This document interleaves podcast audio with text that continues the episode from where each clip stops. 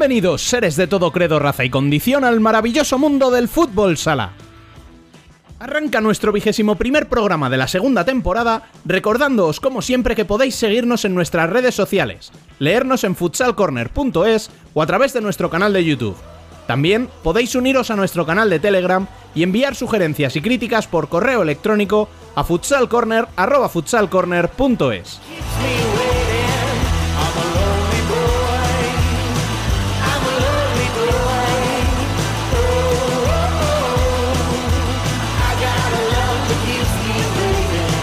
La pasada semana se disputó la ronda de octavos de final de la UEFA Futsal Champions League, y tanto Inter como Barça están clasificados para la final a 8 que ha propuesto la UEFA para este año tan complicado por culpa de la pandemia. Ambos lo hicieron como locales y con mucho sufrimiento, pero ya están con los mejores de Europa junto al resto de favoritos. En lo doméstico, la liga masculina sigue deparando resultados inesperados y una clasificación muy apretada, justo a la inversa que la primera femenina, donde cada vez están más claras las posiciones de privilegio. De todo esto y mucho más conversaremos durante este programa.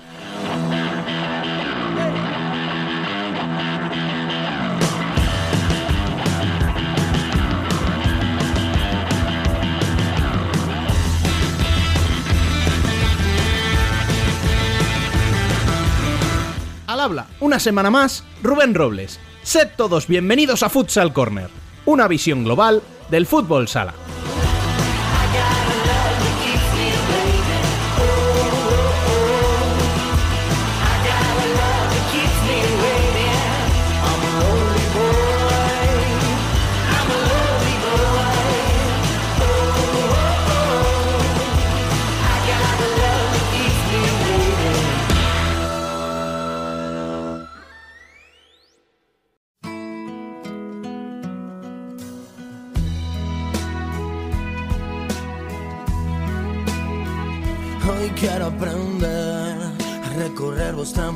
Desnuda. Las noticias. Hoy quiero aprender eso que nunca permito en la vida.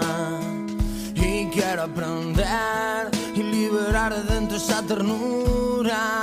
Como decíamos en la introducción, lo más destacado de la pasada semana fue la clasificación con sufrimiento de los españoles en la Champions en este formato de octavos a partido único en el que sufrieron incluso siendo locales. Los de Torrejón derrotaron por 4 a 2 a un Kerson que llegó empatado al último minuto, en el que un robo de Cecilio permitió anotar a placer y adelantar a los suyos. Los culés tuvieron que remontar en el Palau el gol inicial de Access por medio de Ferrao y Chimbiña, un 2-1 que pudo convertirse en empate en el minuto final con los franceses volcados al ataque.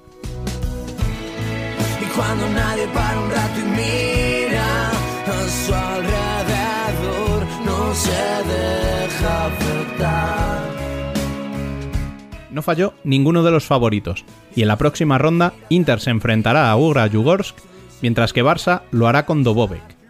Los otros dos partidos serán KPRF frente a Sporting de Lisboa y Benfica se enfrentará a Kairat Almaty. Los partidos se disputarán en la Final Eight que se disputará la semana del 30 de abril al 2 de mayo, previsiblemente en Minsk, aunque hay rumores de que esta sede puede cambiar.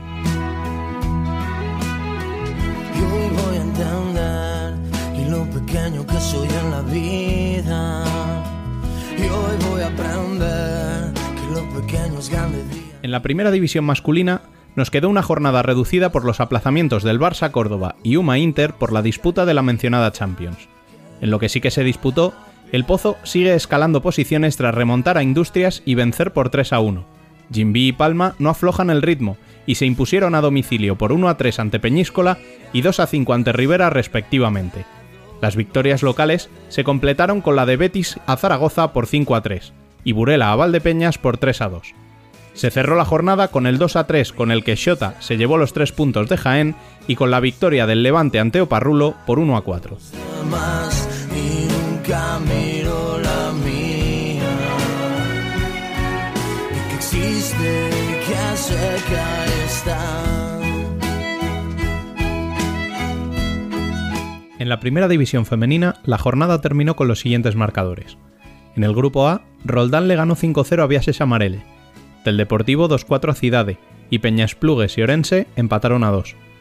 Pollo aprovechó el aplazamiento de su partido frente a Futsi para recuperar el partido contra Leganés y sumar los tres puntos frente a las madrileñas tras derrotarlas por un contundente 6 a 1.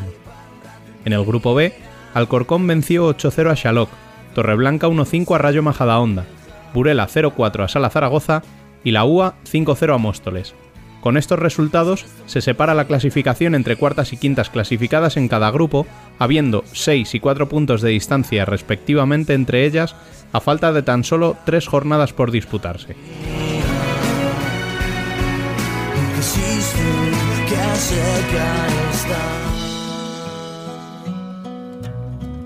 Y tras las noticias, como de costumbre, toca sacar las tazas y preparar café porque viene Daniel López con protagonista. Muy buenas, compañero. ¿A quién nos traes esta semana? Muy buenas, Rubén. Pues esta vez la taza nos la vamos a tener que tomar en el, en el avión, porque vamos a volar hasta Palma para hablar con uno de los mejores porteros de este país. No me atrevo a decir si es uno de los tres mejores, de los cinco mejores o de los diez mejores, porque, como se suele decir, eh, la salud de la portería española es excelente pero en cuanto a nuestro protagonista de hoy, sabemos que además de ser un buen portero, es un tío mm, de puta madre, vamos a decirlo claro, y con el que seguro que tenemos una bonita charla.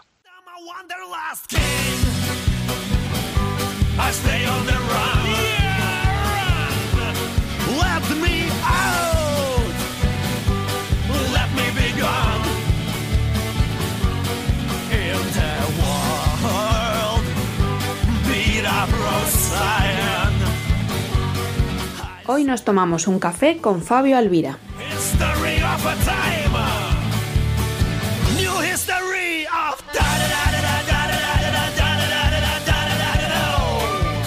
Está con nosotros, como decíamos en la introducción, Fabio Alvira, portero de Palma Futsal. Hola, buenas tardes.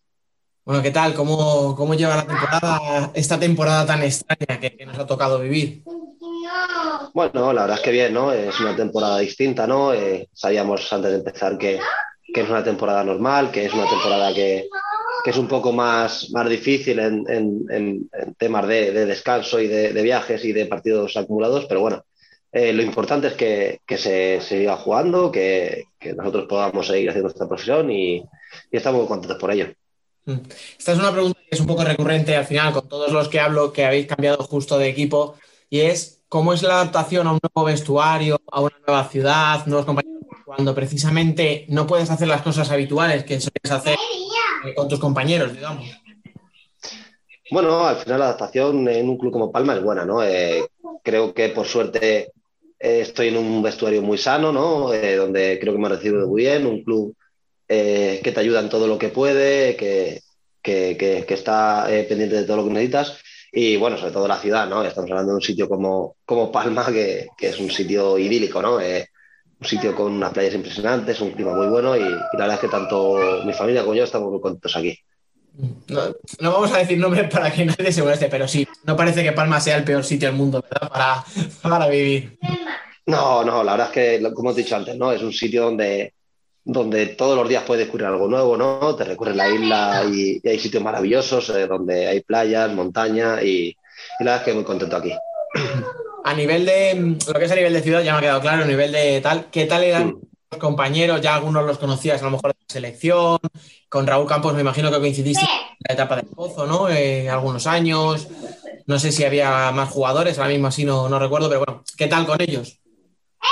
Bueno, coincidí, coincidí, coincidí con, con, Carlos Barrón en Madrid, por ejemplo, estuvo un año en la Razo Bodilla, bueno. con Hansa en, en la Sub-21 española y con Chorri, sí, con Chorri estuve cuatro años en el Poz. ¿no? Al final eh, es, un, es un vestuario muy sano, también incluso los brasileños que son, son muy, muy, muy, muy buenas personas. Eh, es un grupo muy unido, ¿no? Eh, que es muy importante para, para sentirse a gusto y, y conseguir objetivos. Y a, nivel de entrenador, eh, tú precisamente has tenido unos entrenadores que, que, empezamos a repasarlos y da miedo la categoría de todos ellos. No sé, sería muy difícil hacer la clasificación, pero bueno, no sé qué tal con Vadillo. Bien, eh, Badi se nota que es un tío que, que, primero que ha sido jugador, ¿no? Que al final creo que, que es importante, ¿no? Para, para ser técnico, ¿no? Y, y bueno, creo que, que Badi es un grandísimo entrenador. Eh, creo que tengo su confianza desde que llegué y, la verdad es que estoy muy, muy cómodo con él. Obviamente Eh, es un tío exigente, ¿no? Es un tío que, exige mucho, pero, pero la verdad es que desde el primer día con, con Buddy, bueno, con el cuerpo técnico estoy, estoy muy contento y, creo que tengo su confianza. Al final, eh, yo creo que todos, sí, Duda, Dani, eh, Diego, todos habían sido jugadores, todos habíamos, les habíamos conocido además aquí en la Liga Española, pero claro, lo, Vadillo es que lo tiene desde hace dos días, como aquel que dice, no sé si todavía los rotitos lo vacila un poquito, sé, porque yo sé que participaba, pero no sé si, si se atreve ya o, o ya no.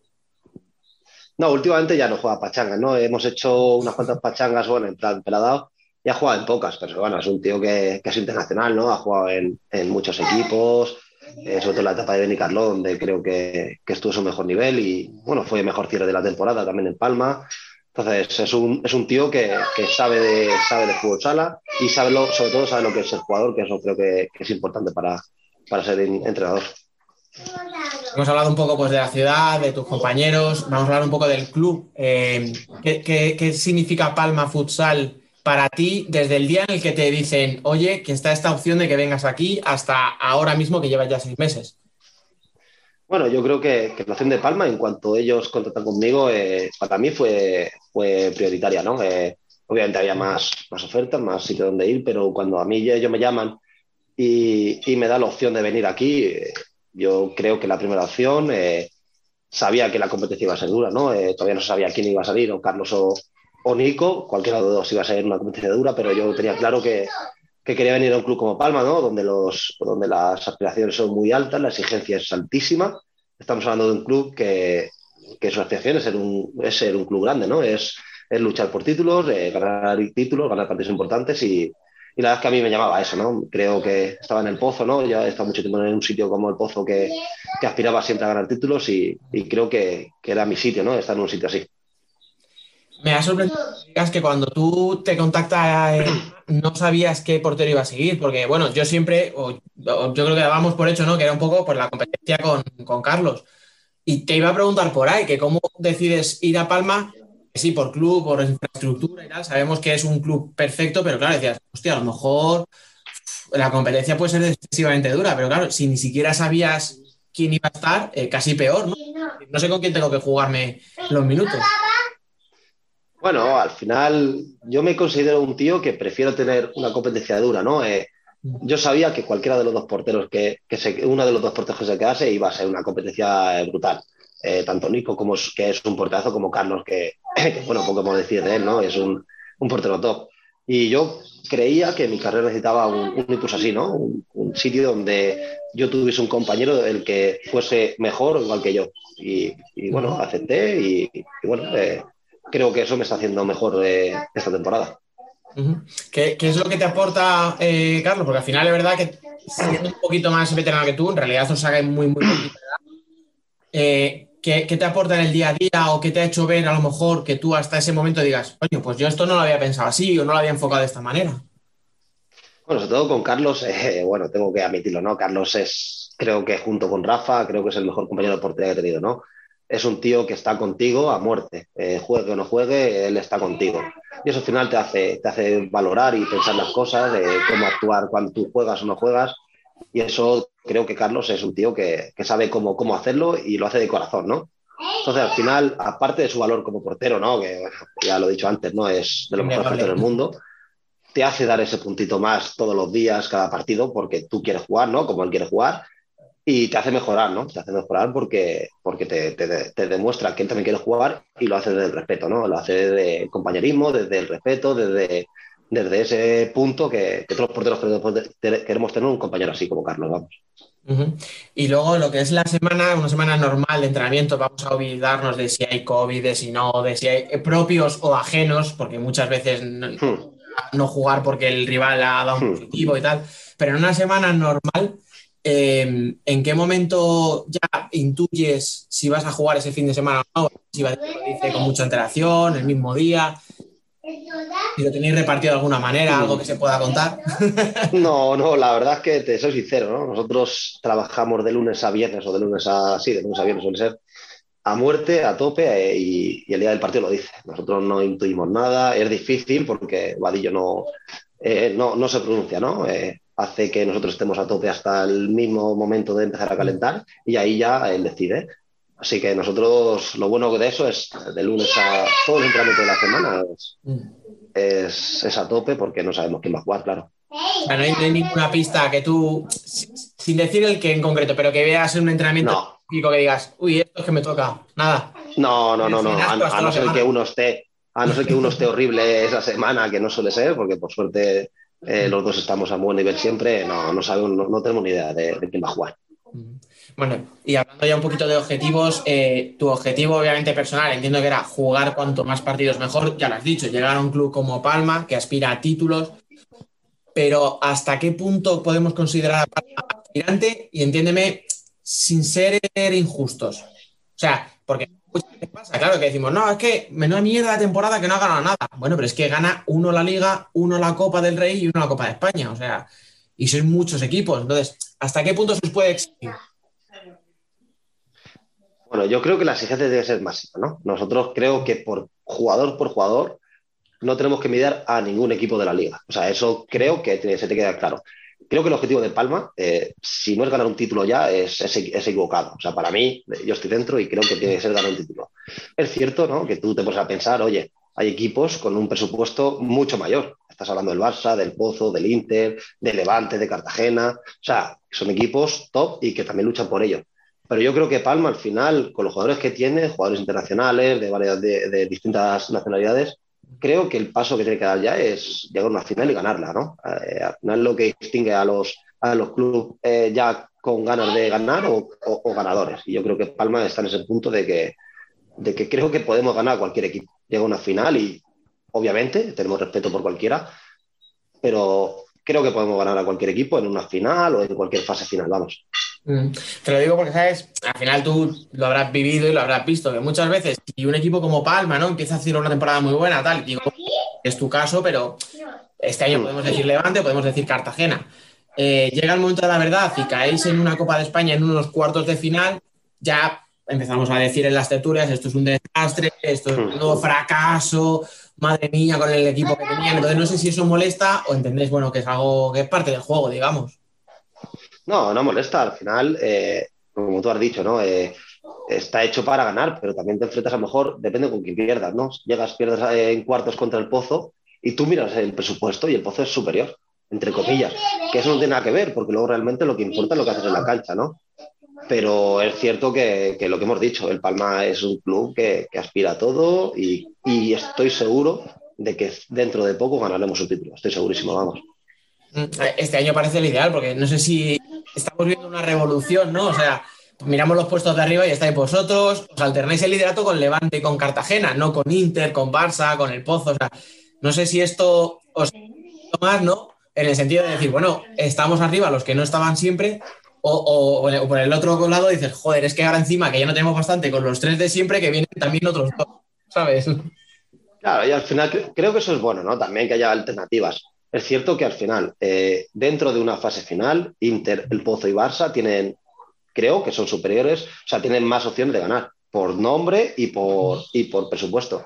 Pero creo que igual, igual que nosotros podemos ganar cualquiera, creo que Cartagena o Levante puede alzarse con cualquier título. Obviamente, lo que te digo, Barça, Inter y Pozo favoritos, por presupuesto, por nombres, pero eh, este año sí que estoy seguro de que se lo puede llevar cualquiera de los que estamos arriba. Y aparte de estos que ya hemos mencionado, de los que están un poquito más abajo, eh, Zaragoza, Jaén, que es muy conocido, no sabemos si entrará en Copa o no, eh, incluso a lo mejor Sota, si puede llegar Betis, no sé, ¿hay alguno que te esté sorprendiendo, que no, que no te lo esperas tan arriba? Bueno, yo creo que Zaragoza, ¿no? Zaragoza creo que está haciendo buenos partidos, eh, está haciendo una temporada buena. Luego Jaén es un club que yo he estado en él y te digo, llega la Copa de España, llega el momento clave y Jaén está siempre ahí. Está. O sea, eso es innegable. Eh, si yo me tengo que jugar mañana que Jaén en un momento clave va a ganar, lo va a ganar, porque son así, porque tienen ese ADN y porque se lo han ganado. Y sí, bueno, Zaragoza, eh, me sorprende también Cartagena, ¿no? Cartagena es un equipo que está arriba, pero ojo, eh, que el año pasado lo pasó mal y este año está haciendo una temporada muy buena. Y ya te digo, cualquier rival ahora mismo es complicado. Nosotros eh, el sábado jugamos contra Tudela, que está abajo, que está en un, un, sitio complicado. y nos meten 2-1 y, el, partido es complicado. O sea, hay un momento crítico que nos expulsan a Joao y, y, casi perdemos.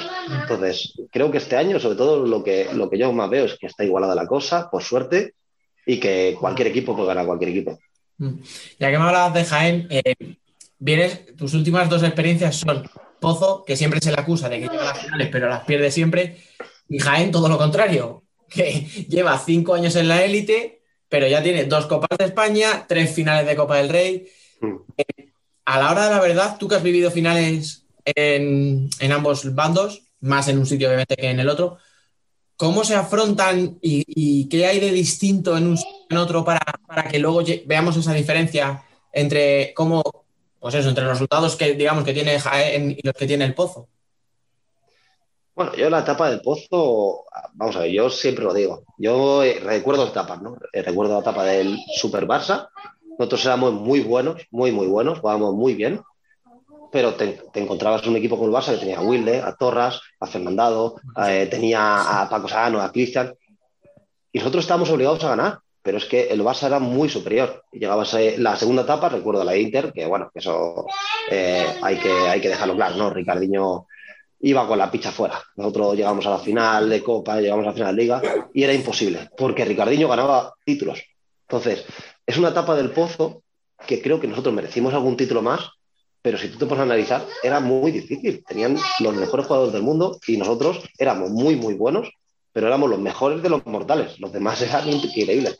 Es cierto que alguna final que hemos perdido con, con el pozo, creo que nos hubiese algún un poquito más de suerte, nos hubiese tocado y ganar alguna final, pero era muy difícil ganar a Ricardiño, ganar a Artiz, a, Pola, a Rafael.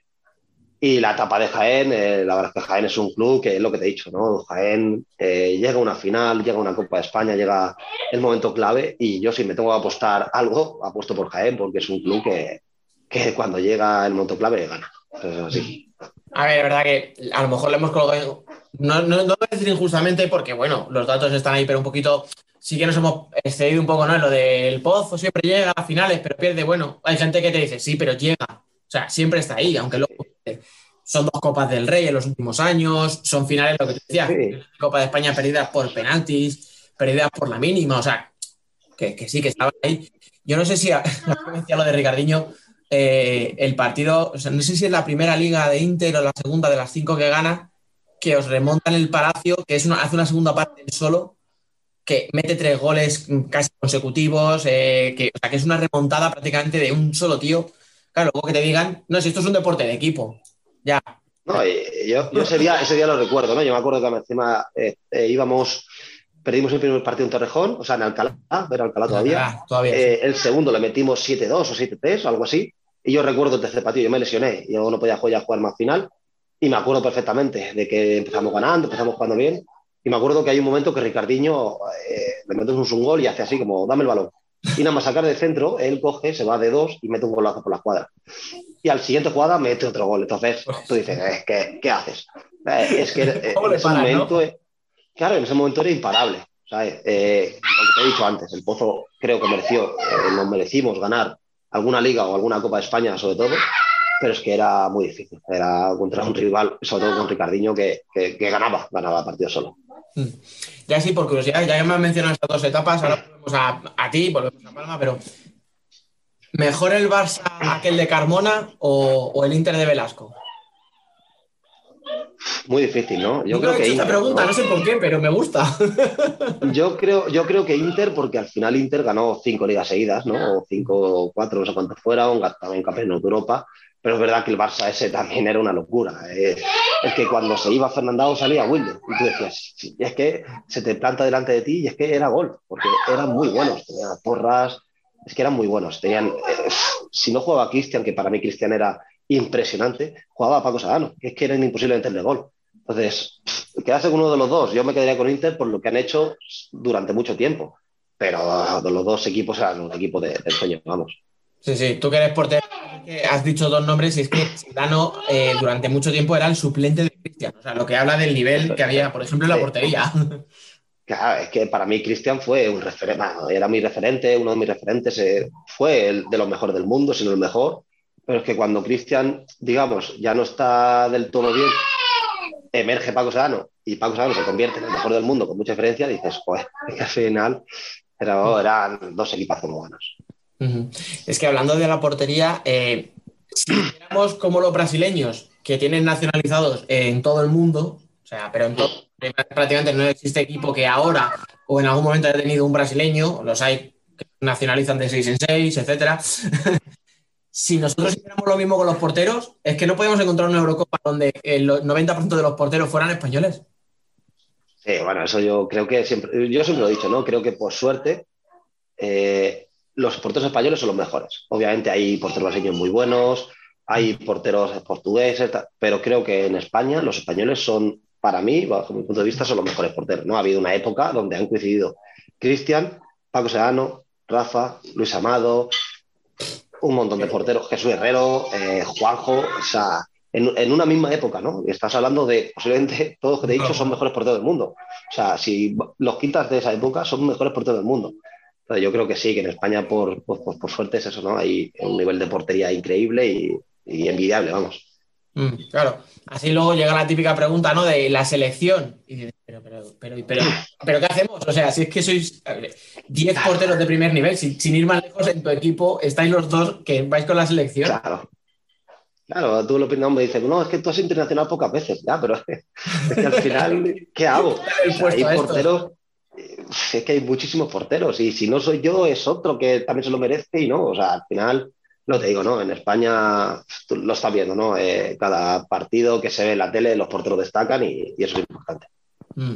Ahora mismo parece que para Fede, si todo va bien, serían Herrero y Juanjo. Queda un tercer huequecito ahí para pararse, entendemos, cuando haya una convocatoria, no para un partido como ahora o dos, pero sí para, una, para un mundial, entendemos.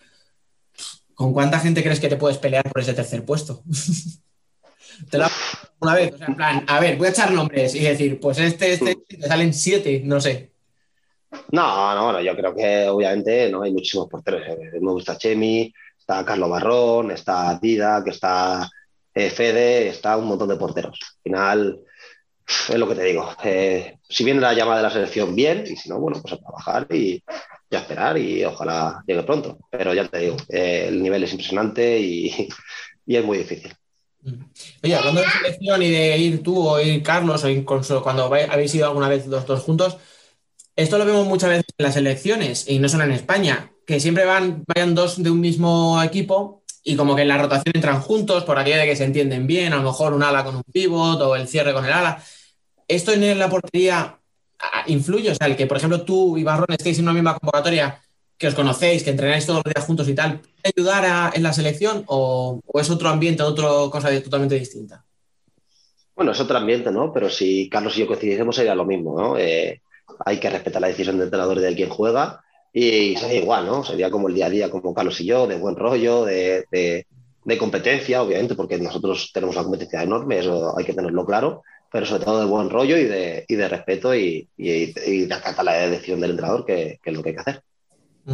Bueno, vamos a ir acabando ya. Eh, eh, a nivel de, objetivos, me has dejado claro que Palma necesita y quiere, vamos a decir mejor dicho, quiere un título y que opta a ello. Eh, si yo te pregunto dónde va a estar Palma y dónde va a estar Fabio el 1 de julio de 2021, ¿qué crees? 1 de julio de 2021. ¿Cuándo ya termina la temporada? ¿Qué estáis celebrando? yo creo... ¿Estaréis diciendo, bueno, pues nos hemos quedado cerca? ¿Qué crees? ¿Qué habrá pasado? Yo espero que celebrando un título o dos. O sea, la Copa de España y la Liga. Sí, claro, obviamente. Espero que dos. Ojalá sean dos, si es uno bien, y, espero que uno, uno mínimo, espero. O sea, que, pero no lo firmas, ¿no? Si yo ahora te dijera, venga, Copa de España, pero en Liga fuera en cuartos, ¿te conformaría? No, no, no, no, no, no, no tampoco. Nosotros tenemos que luchar hasta el final por cualquier competencia. O sea, no, no hay, no hay tutía en eso. Muy bien, bueno, pues no te entretengo más. Muchísimas gracias por estar aquí con nosotros el eh, rato, que sé que sabemos que ha sido muy difícil sacar el rato, entonces te lo el doble. No hay problema, muchísimas gracias a vosotros y un placer estar aquí con vosotros, vamos.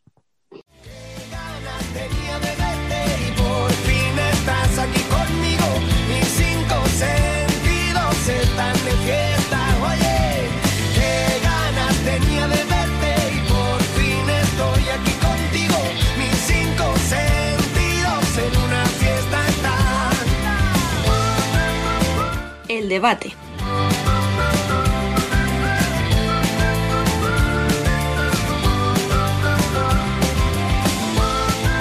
Bueno, y empezamos con el debate, que es el momento para el análisis. Eh, esta semana no contamos con Dani, que se ha rajado, no quería hablar de Inter, que le vamos a hacer, pero sí tenemos aquí a Gabriel Izcue. Muy buenas, compañero.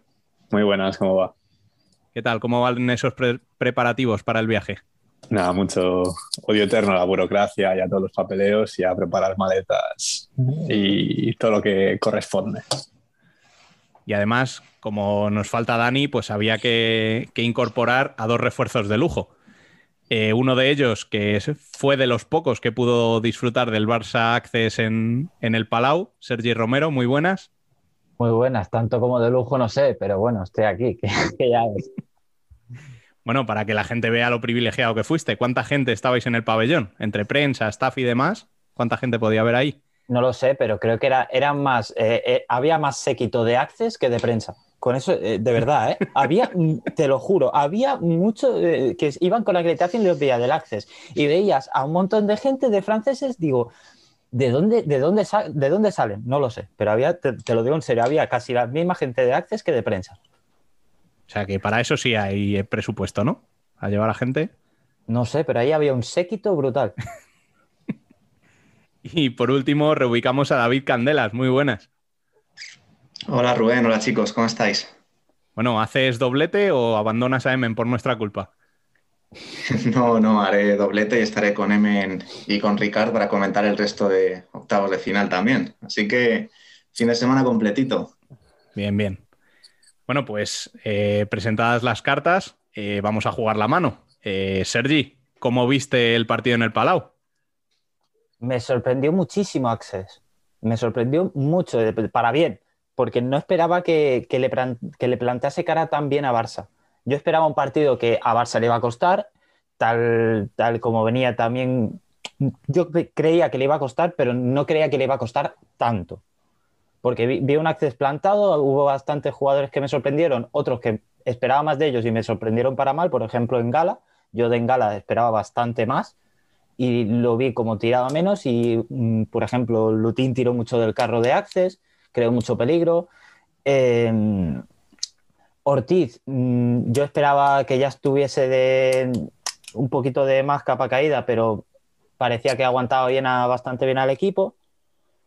Y a Barça, pues las vi aguantando, pero sacó el partido, sacó el partido. Venga, va. ¿Quién se lanza después del que lo vio allí in situ? Yo creo que en Barça pesaron sobre todo las bajas importantes y los jugadores que no eran baja, a lo mejor la vuelta de Icardi y la de Ferrao que no tenían esa continu- continuidad mm, porque han estado lesionados. Y, pero yo creo que sudar, yo no- al menos no esperaba que sudaran tanto mm, para llegar a esta Final Eight. Mm, me sorprendió gratamente Access. Mm, lo único que había visto tan así, no menospreciar la liga francesa, pero un rival de tú a tú como fue el Barça, el partido contra Pésaro, pero no esperaba que rindieran y que le pusieran las cosas tan complicadas al Barça. No, desde luego yo tampoco lo esperaba. Y lo que sí, eh, a, a Ferrao yo se lo notaba, ¿eh? De verdad, eh, de- Ferrao le, no- le notabas que, que parecía que le faltaba esa marcha de, de decir que sí, que el golazo te lo metió igual, porque es Ferrao. Pero le notabas que no iba a esa marcha, que no iba a esa marcha de cuando Ferrao está al 100% que no lo paras. David, se ¿tú le vio pero le ganó el duelo a Ortiz. Creo que solo tuvieron dos duelos y le ganó a Ortiz. Y Aksentijevich, que le entró ahí por el primer palo el hombro, ¿eh? se le vio al hombre a Ortiz súper desaforado cuando vio entrar el balón en la red. A mí Access no me sorprendió. Viene jugando una muy buena Champions, contra Pésaro, Estrella Roja, tuvo un gran rendimiento. Yo creo que se vio penalizado por la segunda unidad. Es decir, cuando Ortiz, Ricardinho y Mohamed Ilutín estaban en el campo, competían súper bien al Barcelona e incluso dominaban. Pero cuando empezaban a entrar ya eh, Landry en gala, Mudín, Beljas, es que eran momentos de pánico y de terror. Ahí es cuando Andreu Plaza empezaba a tragar saliva, a beber agua y se le quitaba esa cara de tensión que tenía. Realmente del banquillo de Access, solo Edu Borges, el azerí, eh, mantenía el nivel en pista y eso es lo que penalizó a los de Jesús Velasco, que para mí hizo un gran planteamiento. Lo único que no me gustó de él fue que no sacó a El Mesrar, que es su mejor hombre en la segunda unidad y desde luego le saca varios cuerpos de distancia como jugadora a Landry en Gala. No sé si hubo lesión o no, no he encontrado ninguna noticia al respecto. Quizás tú, Sergi, que estabas por allí, pudiste averiguar por qué no jugó. Eh, desde luego, mm, no, yo tampoco llegué a entender el, el por qué no jugaba, porque eh, lo que sí que tenía leído que era, que era uno de los que jugaba bastante. Y al revés, mm, mm, yo de lo que me habían dicho, que en, eh, en Gala era de los que tenía un poco marginados y fue de los que de la, la segunda rotación fue el que más jugó, el sexto hombre, no, no, no llegué a entenderlo eso tampoco. ¿Os sorprendió que utilizara tanto a Luten? Porque. Pero luego, visto su rendimiento, creo que no. No, pero me No, refiero, por eso, en, por eso, el- por eso. en la sección la semana pasada dijisteis que quizá eh, sería uno de esos jugadores que, que le costaría más a Velasco sacar y sin embargo lo tuvo como primera rotación prácticamente todo el partido, ¿no? Y se lo bien ganado también. No Sí, sé, sí, no, no. para mí Sí, el partido- rendimiento que dio fue, fue bueno, pero, Sí, pero sí. es eso. O sea, hablando con, con Emen y Ricard eh, la semana pasada, comentasteis un poco que, que quizá la anarquía que traía al equipo le podía pesar pa- a Velasco para sacarlo en este partido y parece que, que, le- que ha encajado perfectamente ¿no? con, con el equipo ahí. el pequeño Mbappé. Yo creo que se hizo daño en la segunda parte porque le viene el banquillo poniéndose hielo, no sé si era en la rodilla o en el tobillo, después de chocar contra una valla, y eso le mermó un poco, pero al final Luten era el jugador más rápido y más desequilibrante de París Access porque Ricardiño no intentó ni un uno contra uno. ¿no? Lo máximo que hizo a nivel de estilo individual fue esa, esa paralela al propio Lutan que sacó muy bien Didac Plana en portería. Pero sí, Luten quizás fue el mejor francés porque Mohamed tuvo ese borrón al final del partido cuando Marcenio le saca esa ocasión en línea de gol que podría haber cambiado el destino de la eliminatoria y realmente fue el único nacional que dio la cara porque es lo que hemos comentado antes, que los tres que salieron desde el banquillo se les vio, pues eso, porque acaban de empatar contra Armenia en el último parón de partidos internacionales. Pero Ricardiño estuvo en el pabellón. Ya, ya salió la rata, de verdad. No, pero no, no, te lo juro que a mí me dices, Ricard, en plan, a mí me preguntan, ¿Ricardiño eh, estuvo en el pabellón? No lo sé, porque es que tocó dos balones, hizo una jugada y, tampoco muy allá y ya está. Yo esperaba, pe- esperaba un Ricardiño que digo, mm, vale, en Inter ya como salió como salió tal. Yo esperaba que tirara un poco del carro, pero es que no, yo vi más un equipo hecho que a Access como que más a Ricardiño como en teórica estrella del equipo. Así lo vi, desde luego. Bueno, eh, de un español vamos a pasar al otro. Eh, David, eh, ¿qué te pareció el partido de Inter en el Garbajosa? Yo es que solo recuerdo el partido de Roniño, porque fue tal la exhibición que dio el georgiano que no, no recuerdo nada más de ese partido. Bueno, me pareció un partido de Inter aprobado, bien, jugando presión alta, transiciones, mucho disparo exterior, para probar al portero de Kerson que venía con mala fama y aún así rindió bien. Pero vamos, eh, Inter ganó gracias a los errores individuales de Kerson. El primer gol es una defensa zonal muy mal planteada por Dani Rosa, el segundo es un error de último de Roniño, que pese a que es un jugador excepcional, suele cometer esos errores porque no fue el único balón que perdió en zona de peligro. Y ya que vamos a decir del, del regalo de Sorokin, que vamos, yo no sé si le han dejado volver a Ucrania después de ese cante. Yo es que cuando, cuando vi el gol, cuando vi el resumen, luego vi el gol y digo, madre mía. Sí, no, no. Bueno, pero- eh, Brocanelo, Brocanelo estaba con un cabreo bastante Normal. interesante en la, en la rueda de prensa después. No sé si habréis visto el vídeo, pero. No, no, no, pero normal, lo, ve- lo veo totalmente normal. Es que Y así- entrenador se piensa que un jugador profesional va a cometer ese error. O sea, es que es impensable. Sí.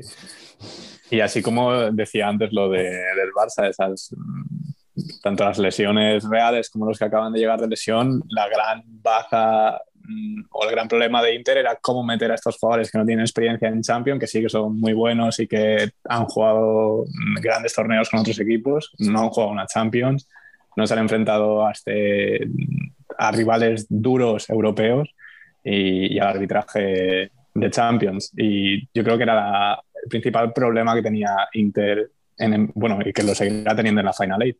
Y al final salió bien. También la- lo de Jesús García, mm, no sé, igual el minuto, no sé cuándo es que, mar- que marca Cecilio, pero igual el minuto 35, que es cuando hace ese error. em, no sé cómo, qué pasaba por la cabeza de Tino Pérez después de esta la polémica que hay con los porteros de Inter y que parecía que a lo mejor podía decidir ese error el partido, que podía cambiar el- la dinámica del encuentro, que al final mm, pone el broche de oro con ese gol en el último momento y se salva ese, ese debate y ese posible dolor de cabeza para ti. Hombre, a ver. Y antes eh, hace una parada con la cara, ¿no, Rubén? Tú estabas decir, allí. que- Llegaste a que- capturarlo con la cara. No, esa, esa no llegué a, a cogerla, pero, pero sí que es cierto que, que- que yendo el partido 1-1, me parece que es, salva un gol justo antes del, del gol de Borja, que la saca él. O sea, que, que sí, que el, el segundo gol, el empate de, de Kerson, mm, se le puede aplicar, o sea, se le puede achacar que el primer palo lo tiene que cubrir él, que... No lo sé. Pero vamos, ese gol lo hemos visto mil veces. O sea, y, y no solamente a él. Y no seré yo sospechoso de, de que, de que tenga que jugar él en vez de Alex. O sea, hay que tener en cuenta que, que, bueno, que la situación es la que es y que no va a cambiar. O sea, eso ya os lo digo. que- y que... Sí, sí, o sea, es así. O sea, en el, en el propio club eh, tienen claro que, que el futuro de, de la portería de Inter pasa por Jesús García. La putada es que Alex estaba en medio en todo esto. Pero bueno. Eh, Es, es un, es un daño colateral. Sí, sí, sí, totalmente. Eh, pero bueno. Y yo creo que el partido que hace en general, aparte del gol, que bueno, pues es, es la guinda quizá al, al pastel, el partido que hace es un partido muy correcto y, y ya digo que incluso salva a Inter en, en un determinado momento que es que era el 1-2 y verte con el agua al cuello, ¿eh? O sea que, no sé. En ese sentido no se le puede achacar absolutamente nada al, al chaval. No, es que, es que dentro, dentro de lo que cabe, si, si te cumplen esos parámetros, que, que es lo que te vale para ganar un partido, lo que tú dices, que, que hubiera sido el 1-2 y luego metes tú el gol, no le puedes achacar nada porque es, le cumple. Cúmplelo con lo que le pides a un portero a ese nivel. No sé, pero vamos, es que es eso, lo que se le está, por lo que se le está dando palos mm, hasta cierto punto es por el, por el gol del empate y el gol del empate a mí me parece un cúmulo de, de infortunios. Sí, O sea, no lo veo. te sacan, te sacan un saque de banda, te pega un rebote y... Pues chico, No lo veo. Yo no pretendía No señalar a Jesús, ¿eh? o sea, solo decía la situación de...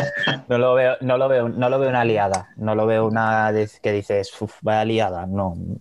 Gol que te pueden meter.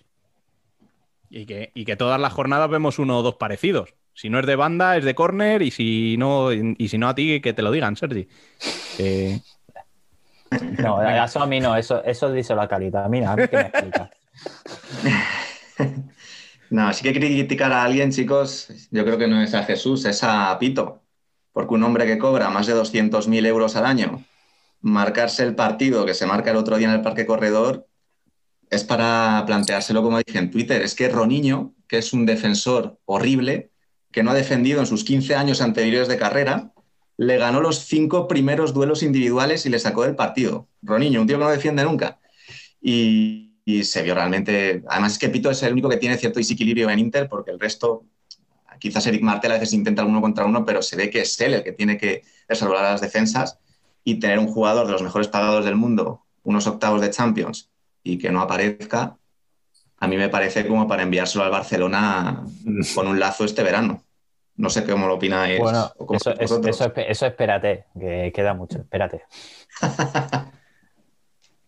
Yo Pero de Pito, o sea, tema- ya desde que ha llegado a Inter, no se le ha visto ese carácter que sí tenía en el pozo. No sé si porque, no diré que le queda grande el escudo de Inter, pero igual pesa un poco más. Mm, no se le ha visto ese desparpajo, ese carácter de... La, en la última final que jugó Pito, el duelo que hizo con Sergio Lozano fue espectacular. O sea, y ahora aquí no, no se le ve con ese protagonismo ni, Yo creo que, ni con ese carácter. que más que eso es- ha sido como el que ya no tengo que demostrar nada. Se, eh, se ha llegado, se ha llegado como a ese estatus de no tengo que demostrar nada, en plan, soy buenísimo, meto goles, tal, pero lo que te dicen, no, no tienes ese desparpajo por demostrar en plan que te, que te puedo competir, como por ejemplo el duelo aquel de, de Sergio Lozano en aquel partido. A lo mejor puede ser, puede ser eso, suposiciones. No sé, yo, yo le eché de menos en este partido, sinceramente, porque sí que es cierto que mm, no acaba de, ser el jugador que se esperaba de él. No acaba de serlo. Y yo, sobre todo, empiezo a echar en falta que a principio de temporada y durante el playoff eh, este famoso de Málaga, la asociación con Borja fue fantástica. Pero es que no han vuelto a, aparecer después de la lesión de Borja. Pero ya no solo eso, o sea, Pito es un jugador de algo más que la asociación con Borja. Sí, Sí. pero si tienes esa asociación, eh, Ya, esos dos ya. jugadores que se entienden bien y al final se retroalimentan el uno al otro, pues puedes acabar con 20 goles cada uno la temporada y se acabó la historia. Pero si ni el uno le da bola al otro y el otro no le da bola al uno, no sé. O sea, para mí Pito debería ser el que estuviera tirando de este Inter. Y está claro que no está siendo él. O sea, un tío que acaba de llegar como Dani Saldise le está comiendo la tostada. Para mí el, el caso de Dani Saldís es para remarcar es, es qué temporada se está haciendo. Ya Sí, sí, aparte, totalmente. ¿vale? Totalmente. O sea, eso es, eso es aparte, que la temporada de Dani Saldís es extraordinaria. Pero es que la de Pito tendría que estar a su altura. Básicamente por lo que dice David, es que mm, lo que estás cobrando es, es para que estés a esa altura, básicamente. Porque si no, que lo cobres al Lice. es que es así. es que no. Sí, tampoco es cosa de pedirle goles, yo simplemente le pediría algo de liderazgo. Juego, O sea, sí. tú ves el partido, tú ves el partido de Roniño, que las pedía a todas, se jugaba a todas, perdía balones, evidentemente, porque tenía el balón todo el rato en sus pies, pero Que te salga no es otra historia. Claro, que te salga no es Claro. otra historia, pero que, que te salga ese de decir, va, este, este partido lo saco yo. Y no se vio. Sí, quizá yo es el, el punto más negativo que le estoy viendo a, a este Inter este año. O sea, sí que es cierto que los nuevos fichajes se están acoplando bien, que tienen que coger experiencia en Europa, que los arbitrajes no son ni mucho menos iguales y este fin de semana se vio. O sea, a Eric Martel que- me parece que le pegan dos tortas. Es que quiero, Pero- eh, pero por, vamos. por favor, quiero hacer un paréntesis con esto porque sabes que últimamente este año estoy dando mucho la tabarra porque estoy viendo en plan más Champions que otros años, más partidos. Por favor, que en España no quiero ver a nadie quejarse de los árbitros si partido de UEFA, de verdad, ¿eh? Porque no digo, es que favorece a uno, no, no, es que no, no dan el nivel. Es que ves el nivel arbitral que hay en España y dices, joder, pero si con, eh, podrían arbitrar todos los partidos de, de UEFA que quisieran, porque es que no. Se dan, dan unos palos, unas, no cortan, no, gestión de partido menos tres. No, no, no. No, yo no a comprender a veces los, los arbitrajes de UEFA. Y ese, ese es el paréntesis que quería hacer, porque es que de verdad estoy muy quemado con ese tema. ¿eh? A ver, lo chungo de esto es que mm, ha sido así siempre. Sí, sí, sí, sí. sí. Es- Por, por eso, es, por eso me, me da más rabia ver a gente quejándose del arbitraje de aquí, cuando el, el arbitraje de aquí que tenemos es el mejor del mundo, pero que da 15 vueltas a los demás. Pero no, por eso no, no tenemos que quejarnos, ¿eh? que a veces No, no, no, por eso no, no, tampoco dices en plan me voy a callar, pero de, decir, en plan, muchas veces decir qué malos son aquí en España, no sé qué, porque eso yo lo he visto y, es- y lo veo mm, cada dos semanas en Twitter, lo veo. Y es como, mm, pues no. Mm, Ves A ver, que, A ver que aquí en España sean malos no quita que fuera sean peores. O sea, creo que era lo que quería decir Biel. No. Rubén me hace de traductor. Bueno, ¿alguna cosita más que, que reseñar de este partido o pasamos a la liga? Bueno, Ana de Armas, ¿no? Traduciendo a Brocanelo en el banquillo. Fue el descubrimiento de la eliminatoria. Ha cambiado, ¿cómo, ay, ¿cómo se llamaba el actor? Ah, joder, con el que estaba. eh, que hace de Batman. Eh, um, ben Affleck. Ben Affleck. Ha cambiado a Ben Affleck por Brocanelo. Anda, que de verdad. Sí, que No se os puede dejar solos, ¿eh? No puede ser. Se va, se va Dani una semana y empezáis a hablar de chicas en vez de fútbol sala. Esto no... Ya sabes lo que hay aquí. Es que no. Bueno, pues venga, vamos a la liga y empecemos por lo más alto. Y ahí tenemos a Levante, Jimby y Palma, que han vencido a domicilio y que no aflojan. Eh, ¿Les ves capaces, Biel, de aguantar hasta el final a los tres? Sí, o sea, yo creo que, y a ver, Inter tiene partidos um, que no ha jugado y se puede, puede empatar con Palma, pero yo creo que eh, Levante, Jimby y Palma estarán en el top 4 seguro cuando finalice la liga, pero seguro.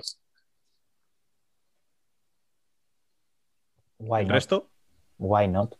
¿Por qué no? En plan, yo ya me lo creo. Eh, yo era un, un po- un poco de los escépticos que a lo mejor Cartagena se descolgaría un poquito, que Levante también, que Palma no. Yo Palma sí que confiaba porque más, más que nada por la trayectoria que lleva Palma, este era el año de, lo dijimos hace, hace no mucho, que era el, año de decir, estamos aquí de verdad.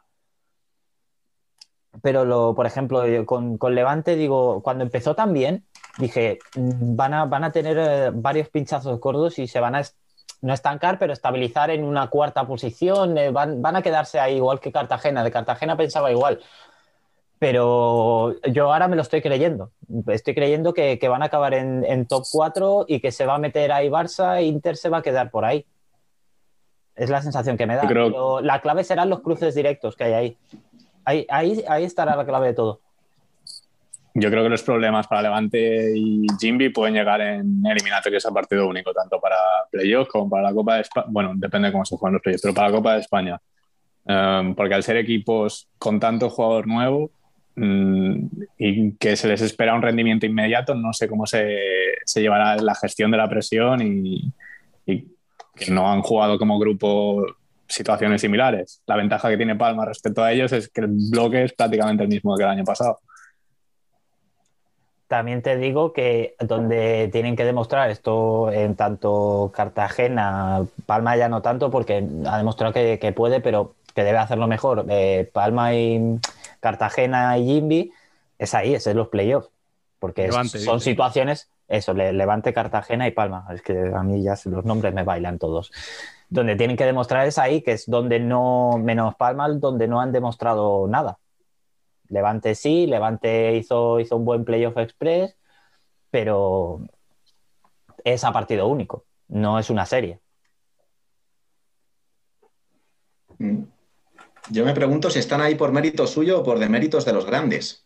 Porque el Barcelona, con el presupuesto y la plantilla que tiene, debería estar primero.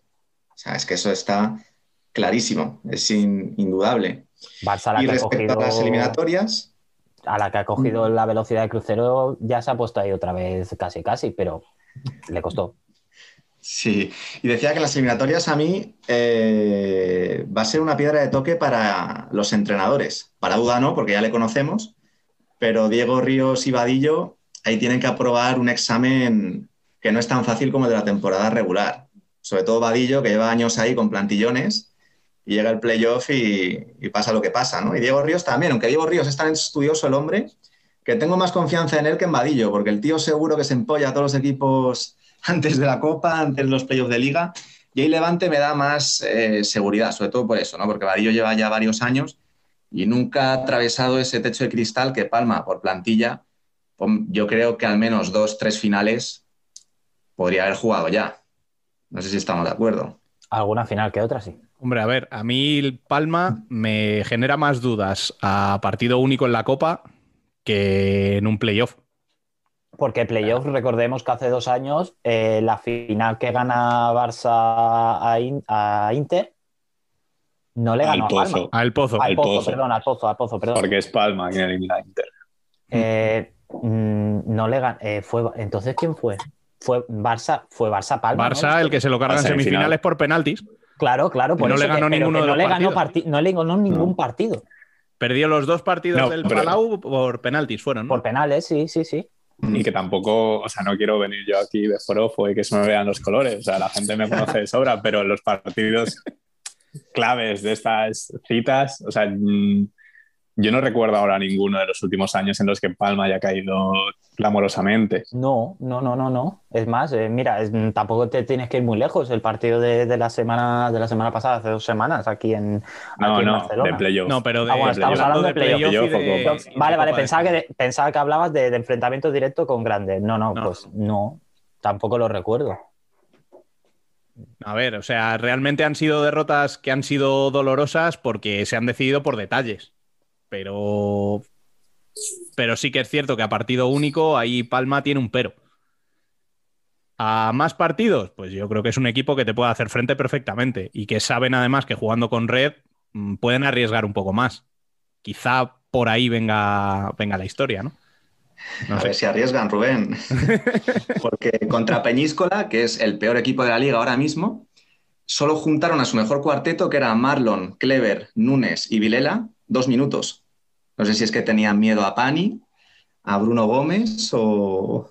pero tener un quinteto de esa calidad, que los dos minutos que jugaron destrozaron a Peñíscola, no volver a sacarles, porque hay que mantener el equilibrio, tener ahí a, a Lolo, a Hamza, a Tomás, es que eso luego en playoff Claro, a mí es lo que me, necesitas. A mí lo que me extraña, sobre todo en el, en en eliminatorias a partido único, que teniendo un equipo tan, con, con un- tan, tan equilibrado y tan, tan defensivo cuando quieres o tan ofensivo cuando quieres, cuando a partido único no puedes dar ese plus, cuando tienes una plantilla que a partido único a priori puedes, puedes sacarlo. Me da esa sensación, por lo menos. Bueno, y de estos tres, a uno de esos equipos llamados, o no, a estar ahí con ellos, que es el Pozo, ¿no? Eh, derrotó a Industrias, pero con más oficio que brillo. Sergi, ¿qué le pasó a Industrias? A ver, Te pones ¿cómo lo por delante y de buenas a primeras se te vuelve a ir el partido. Yo, Creo que esta- yo- este partido ya lo he visto. Yo lo he visto tantas veces ya.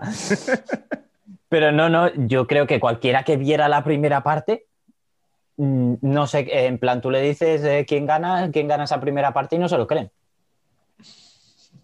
Tú, tú- tú ves la primera parte sin marcador y dices, ¿quién ha ganado la primera parte? Tú le dices que el pozo y se ríe y dices, sí, hombre, porque Bueno, depende, ¿eh? Porque los lo errores. Hombre, a ver, si has visto la primera parte, has visto los goles, ¿eh?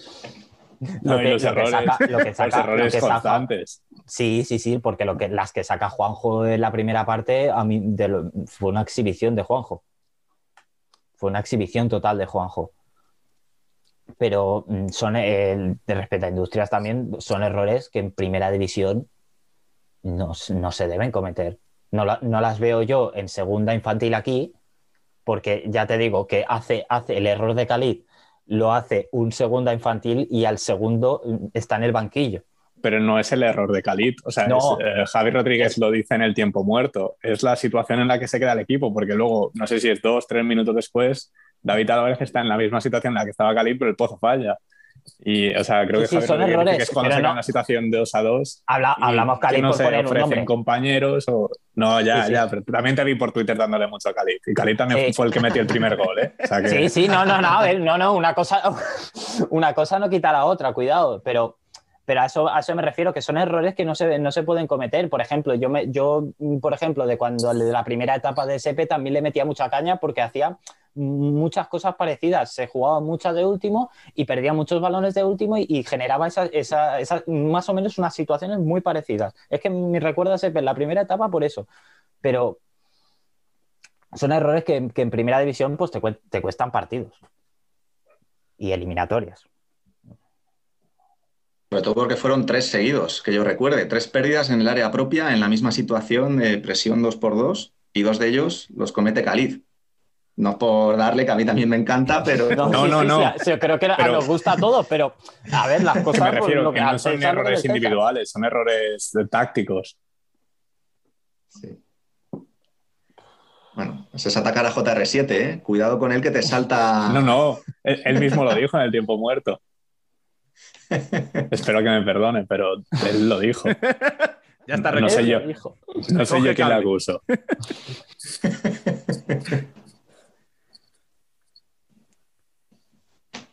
Bueno, y hablando sobre el pozo, eh, mucho oficio, pero con la plantilla que tiene, en principio, debería estar peleando más arriba, ¿no? ¿O no? También cuenta que le quedan partidos.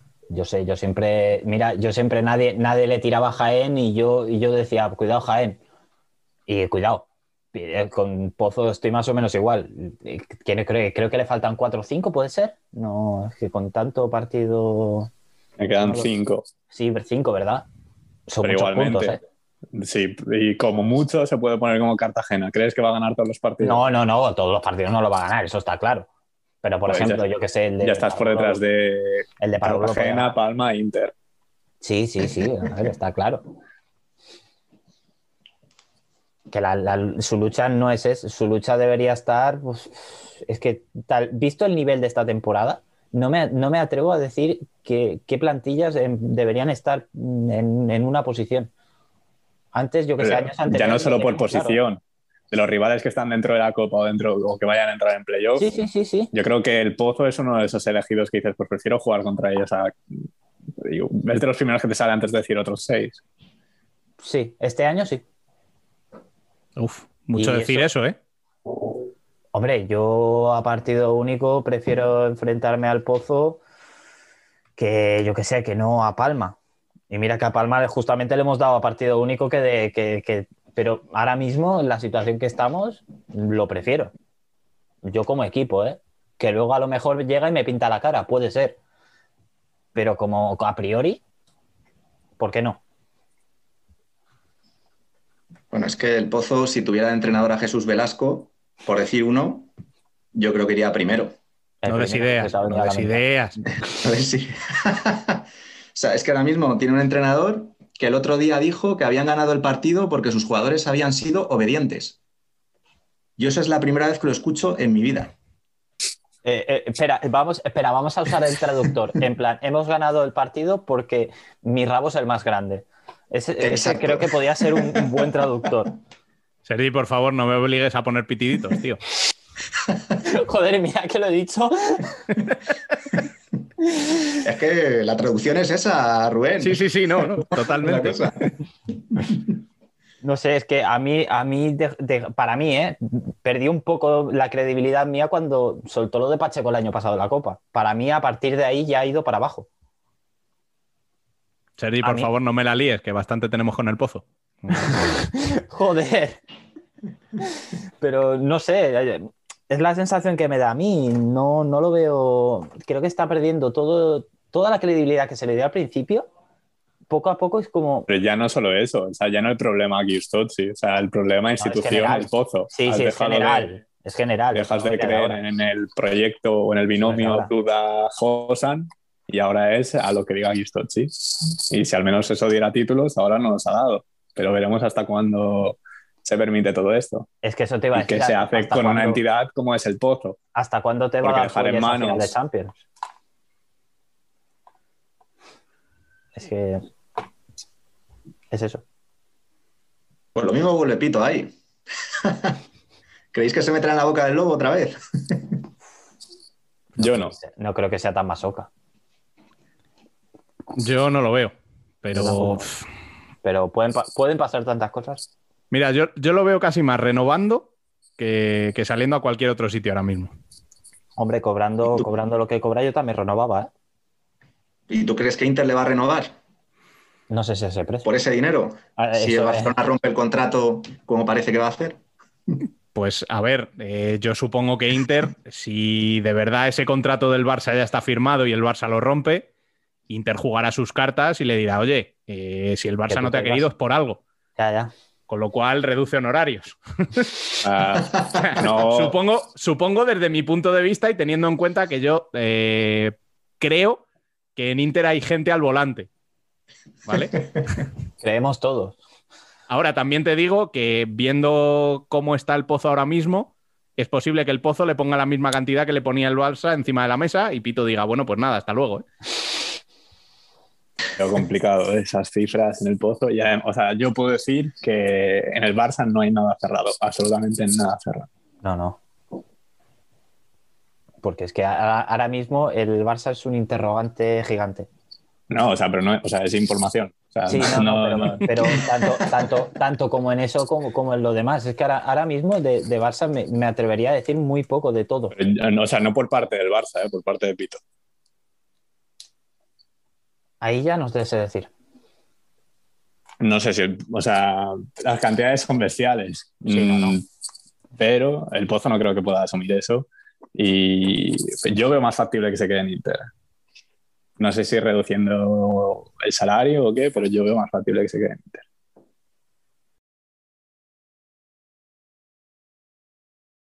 Bueno, y por último, hay que hablar de Valdepeñas. Eh, recordemos que perdió en Burela y aunque acumulaba dos victorias consecutivas en Liga frente a Betis y Oparrulo, antes de eso había caído en casa contra Jaén y el estrepitoso 8 a 1 de Copa ante Levante. Eh, pero voy más a unas declaraciones de David Ramos tras la derrota este fin de semana, de las que vamos a escuchar un extracto de la rueda de prensa bastante llamativo y que compartió Futsal Fichajes en Twitter. Para competir en primera división hay que manejar muchísimos aspectos eh, con balón, físicos, eh, técnicos, tácticos, eh, psicológicos, eh, anímicos, cuestión de, de rigor, de profesionalidad, de implicación, en definitiva. Y cuando a veces nos dispersamos en esta competición, el equipo que lo hace o al jugador que lo hace, pues. O al entrenador que lo hace, provoca que. Pues al final que nos haya pasado lo que nos ha pasado a nosotros en la primera parte. ¿De quién pensáis que está hablando en estas declaraciones? ¿A qué jugador pensáis que señala? Yo creo que a ¿Tú tienes varios. alguna idea? Es que Yo creo que a varios. Se me ocurren, o sea, por rendimiento, em, diré tres. Eh, creo que son Chino, Kainan y puede que Catela, aunque han marcado algunos goles. Pero yo con Chino y Catela tengo la sensación del típico, o sea, la extrapolación a la NBA, de cuando un jugador se juega un contrato o termina contrato y busca la renovación, se marca un pedazo de año, números brutales, renovación y un año pues dormidito, em, a, pues, a disfrutar. Y tengo un poco esa sensación y además eh, los dos, en- a los dos jugadores hemos visto en muchos equipos y la sensación es similar. Mm, un año brutal, de, de desborde, de, de aparecer en todos los highlights y luego que incluso se parece que se, o sea, no ha salido nada de que Chino esté buscando un traspaso, pero que sí que no ha tenido continuidad en ningún equipo. Y, pero tengo también la sensación de que a Valdepeñas igual se la, desde la afición se le, se le exigía demasiado por pensar que el año pasado se llegó a los finales, se pensaba que este año también se podía conseguir. Mm, igual se junta todo. Pero a la pregunta de Rubén, que eran nombres, eh, esos son mis tres candidatos. Sí, a mí, a mí desde luego el primero que, se, que me venía también eh, es Kainan, sobre todo vi, vi en Twitter una, una captura que habían pasado de, de eh, el propio Kainan respondiéndole a un aficionado, eh, no recuerdo a quién, sinceramente, eh, pero como que ya el más rollo se inspira, se inspira ya por allí, es como mm, que demasiado bien te fue la, la temporada pasada, como no estás tan mal en esta, vale, que sí llevas mm, a varios partidos donde el equipo no ha competido, no ha hecho nada, pero tanto como para, para que el equipo parezca que se va a autodestruir, no sé. Es difícil dar nombres porque nadie, absolutamente nadie, está al nivel del año pasado. Todos han bajado, así que puede estar señalando Ramos a cualquiera. Sí que es verdad lo que dice Biel, que hay tres que cantan más y entre ellos están eh, Chino y Kainan, que eran los Splash Brothers el año pasado, desbordando por banda, su disparo exterior, jugando muchos minutos y siendo los más desequilibrantes del equipo y que este año están desaparecidos. ¿Cuántos chinazos ha hecho Chino esta temporada? ¿Dos? ¿Tres? ¿Recordáis alguno? Yo no recuerdo Es que a mí no me Ninguno, viene a la aparte- cabeza directamente. ninguno. No, y, aparte yo creo que en el pivote están teniendo problemas porque cuando se fueron Buitre y, y Pablo Ibarra pensamos, son bajas asumibles, pero es que Alex García, Juanan y Mateus Prea, que es el que mejor ha rendido, pero entre los tres ninguno de ellos está llenando ese hueco de los dos que se han marchado. Y en el cierre sabemos la lesión de Xavi Coles, que les destrozó, y que Rafael, a su edad, con sus achaques, parando por coronavirus cada mes, pues el hombre es que está con el andador prácticamente y no puede jugar. Y aún así, como dices tú, Sergi, van séptimos, tampoco es para empezar a darse de hostias en Twitter, yo no entiendo nada. No, no, no, es que yo, yo por eso ya yo, yo flipaba. Yo llevo semanas con Valde- dos o tres semanas con Valdepeñas diciendo qué está pasando aquí. Porque no lo veo para tanto. Vamos, yo, yo, yo si quieres, la situación por, eh, por mi equipo te la cambio, ¿vale? Yo te la cambio. Yo, yo, vamos, te la firmo. Yo con eso soy el hombre más feliz del mundo. Fíjate si pido Yo- un poco. Supongo que viene de compararse igual con Levante, Jimby y Palma, que son los que han aprovechado el bajón de los grandes y ver que Valdepeñas no, no ha conseguido ese empujón o aprovechar esa oportunidad. Vale, Pero bien. sí que Te compro ese, ese argumento. Pero ¿de verdad la plantilla de Valdepeñas le puede competir a esas plantillas que has dicho? no, pero como el año pasado tampoco tenías una plantilla espectacular y sacabas un rendimiento espectacular, eh, igual em, pensaba no, que se podía continuar con lo mismo. Pero Mm, a lo mejor nada te hace pensar que eso no era real, que ese no era. No, no, si, No, no, no te. si no soy yo. digo- no, no, por eso, que no te lo digo a ti. a ver, Yo creo que está claro que... no te lo digo a ti. hay que tener en cuenta que la final de liga que alcanza es a partido único. Que no es un la playoff al uso. Y la Copa. Y la, Y de y la hecho- temporada y de regular, hecho este año- la temporada regular no habían jugado aún con los grandes, o sea que sí que estaban arriba, pero igual hubieran terminado, no sé, sextos, séptimos, no sé cómo terminaron, pero seguramente hubieran terminado un poco más A abajo. ver, eh, este año de hecho, lo que se hablaba es, ojito con Valdepeñas como se meta en Copa de Europa. Porque a partido único le puede ganar a cualquiera. ¿Vale? Pero una cosa es a partido único y otra cosa es estar arriba una temporada de 40 partidos o de 36, me da igual, y competir un playoff al mejor de tres. Ojo, que estamos es- hablando de dos cosas muy diferentes. Vamos, no sé, yo. Sí, mm, no, no, es que es así. Yo vuelvo, vuelvo a lo mismo y perdonad que, que sea, que sea así, pero voy a sacar un poco de pecho. O sea, me voy a colgar la medallita y ya he compartido esta, esta mañana la previa que, que hice a principio de temporada de Valdepeñas. Eh, tengo la sensación de que la gente leyó el título de la previa y no leyó la previa. La previa se titulaba ¿Y suele por qué no un título? Bueno, lean el artículo porque contesto ¿por qué no un título? o sea, lo del año pasado fue algo excepcional, Muy excepcional. algo muy difícil de repetir.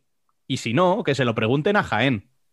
Eso iba a decir, el año pasado en Jaén también había pitos y abucheos en según qué partidos. Claro. ¿eh? Y- Vamos a ver, no es lo mismo, no es lo mismo, ni mucho lo menos. están empezando a entender ahora. Eh, de un año hacia acá están empezando a entender la situación de, bueno, somos un equipo normal que ha hecho cosas extraordinarias. Pero creo que a Valdepeñas todavía ese proceso no le ha llegado. Algún día le llegará, espero y deseo. Pero es que estamos hablando, estamos hablando de un equipo como Valdepeñas, que es un recién ascendido, que lleva tres años, este es su tercer año en primera división, exigiéndole títulos Es que te locura. o exigiéndole yo- jugar finales. No, no, es que no. ni de O sea, desde mi punto de vista, Valdepeñas está donde tiene que estar, que es afianzado entre los ocho primeros. Ya está. plan- Sí, sí, por plantilla. Pasando de ahí, tal, sí. Lo que sí que hay que achacarles es que ha habido partidos que no han competido. Y esos partidos es para coger a los jugadores y decirles, señores, esto no puede ocurrir aquí. Porque somos un equipo que en cuanto no compite un partido, lo pierde. O sea, Ahí la falta de público está influyendo, sí, sí. porque yo estoy convencido que con el Virgen de la Cabeza lleno, esas desconexiones en la defensa de cambios que suelen tener, esos jugadores no bajando en la transición defensiva, no Bueno, pasa porque directamente arrojan objetos al campo. bueno, los linchan. sí, sí, sí. Y Si eso, eso te lo compro, ¿vale? Pero con un entrenador como David Ramos, Me choca. A mí me no, choca. no volver en una, en una pérdida, eh, yo tendría miedo de volver al vestuario. Pero cuántos tiempos muertos lo hemos visto, el rojo ahogándose casi de lo que les grita. Y siempre es- Bueno, Entonces- ayer hablaban, ayer hablaban, estamos grabando en domingo, para que la gente lo sepa. Ayer se hablaba de que los gritos de Ramos en el, en el descanso se escucharon en todo el pabellón. ¿Vale? O sea, ese fue No, el nivel. Entonces, Pero- y, y tú ves la segunda parte de Valdepeñas y te lo crees perfectamente. Porque no tuvieron nada que ver la primera parte con la segunda. o sea, la segunda parte, Valdepeñas compitió, no llegó, pero compitió. Bueno, pero al fin y al cabo lo que le pides, lo que le pides a un equipo como Valdepeñas es eso, por lo menos que compita. No, no, por lo menos no. Lo que le pides es que compita. o sea, Pero pues, digo por que lo menos porque que ya visto que a veces no difícil lo ha a hecho. cualquiera. Y luego Claro. ganarás o no ganarás. Pero sí que es cierto que, que eso es lo que se ha echado en falta en, en ciertos partidos. Si no, podemos ir directamente al de Copa contra Levante, ¿no? Un resultado así, Yo cuando, yo cuando vi, cuando vi 8, digo, espera que, que lo he visto mal. Yo pensaba, digo, digo, yo pensaba, digo, no le puede haber metido 8. Y cuando vi, vi luego el resumen, digo, sí, sí, que han sido 8. Y vi Y dicho ves los esto- goles, ves los goles, alguna dejadez que dices, y dicho esto, Valdepeñas estaba donde tenía que estar, que es entre los ocho primeros de la competición. sí, Otra cosa es que luego te toque una plantilla como Levante, un equipo como Levante, y a partido único, pues no puedas. Lo que pasa es que da la sensación de que Valdepeñas ese partido no quiso, más que que no pudiera. No Al igual que si- Jaén, porque tiraron la copa los dos a la vez, la misma Eso tarde. es. Eso es. La misma Pero bueno, el, sensación el dieron partido de Jaén equipos. fue diferente, ¿eh?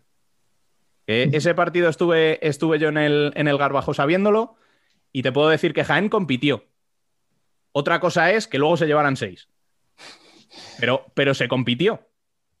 O sea, ese partido era para haber acabado 4-2, 5-3. Inter llegó 6-7 veces a puerta y metió 6 goles. que es, que Jaén es lo que tiró a puerta, ni, ni lo sé las veces que tiró. Pero no entraron. lo, que, lo que sí que entiendo de la gente de Valdepeñas es eso, que es un 8-1 en el que tú ves una dejadez por parte del equipo eh, demasiado grande. Y ahí sí estoy con ellos. Pero ahora, el resto de la temporada va por donde tiene que ir. O sea, el año después de ganar la primera Copa Jaén, estuvieron a punto de irse a segunda. A punto. Están a punto. Valdepeñas está en playoff ahora mismo y metido en Copa de España. Sí, pero ver a Ramos gritando es que ese no, no debería ser su trabajo. Un jugador Ya o sea, tiene que recibir ese tipo de estímulos para estar concentrado y metido en el partido. Pero Sí, sí. también un jugador, eh, si no quiere, no quiere. Entonces no tiene que Por jugar. Claro, pero por mucho que le, también, pero por mucho que le, por mucho que le grites, mm, él si no quiere, poco puedes hacer. No ponerlo a jugar, mm, ya está. Pero si el otro que te sale tampoco te va a dar el máximo, como no te pongas a jugar tú, tampoco veo, tampoco veo que, que, que puedas A ver, Ramos más. está fino, pero no sé si para jugar 40 minutos está, ¿eh? O sea, de 12 digo yo que 6 de Valdepeñas tendrán un poco de ganas, ¿no? A Sergio González le echa ganas, ya tenemos uno. Y a partir de ahí sumando. yo, mi sensación es que Valdepeñas tiene eh, unas, o sea, unos mimbres de plantilla buenísimos que si sigue trabajando como está trabajando, de aquí a dos, tres, cinco años estarán compitiendo a los grandes. Si siguen así. Da la sensación de que el patrocinador está contento, da la sensación de que se están haciendo bien las cosas. Pues llegarán. Paciencia, que es lo difícil. O sea, ahora mismo lo que hay que tener con ellos es paciencia. Y es lo que yo creo que no se está teniendo desde determinados sectores de la afición. Pero Sí, comentaba bien, eh, Cainán o Catela podrían ser los dos a los que señaló Ramos. Valdepeñas está muy cerca de fichar al Pulga Geragti, el argentino que estuvo en Boca en la Intercontinental y ahora está en Kimberly. Es un zurdo. Entiendo que si viene él, o Cainán o Catela, yo pienso que más Cainán abandonará el equipo este verano, quizás como consecuencia de la mala temporada. Este, de hecho, de eso y de que está ayer. sonando el para mismo Palma, ¿no? Javi Rodríguez dijo eh, sí, que mm, estaba cerca de Palma. Por eso no, no me y yo creo que en ese me parece. y otra de las piezas que podría estar involucradas, que lo dijo también Javier Rodríguez, puede ser Lolo. O sea, yo creo que a mí me dolería un montón que Lolo se fuera de Palma, porque es que el- a mí me encanta y el rendimiento, o sea, es de estos que pasa desapercibido, pero que se le nota muchísimo. Y además, a balón parado, es que puedo decir, creo que sin total duda, eh, que es el jugador que más goles provoca en, a balón parado. Es que a mí me cuesta de creer que Palma suelte una pieza tan importante en su esquema como Lolo para traer a Caimán. Ya, pero em, buscar, re- o sea, rejuvenecer y estás trayendo un montón de brasileños jóvenes. Tienes una plantilla de 17, 18. De fútbol casi ya. Tiene, sí, hazte tiene más plantilla que el Barça de fútbol. Ahora mismo. Sí. Y Eloy Rojas, que supongo que volverá después del nivelón que está dando en Zaragoza. No lo sé. No, o sea, no porque sepa nada, sino porque todos los jugadores que, han- que suelen salir cedidos de Palma, yo no recuerdo no recuerdo a ninguno que, que luego haya vuelto para quedarse.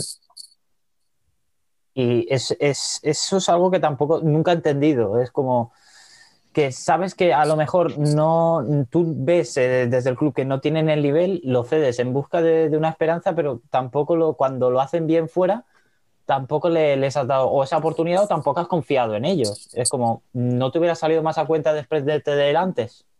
No, porque si da buen nivel, te pagan por él.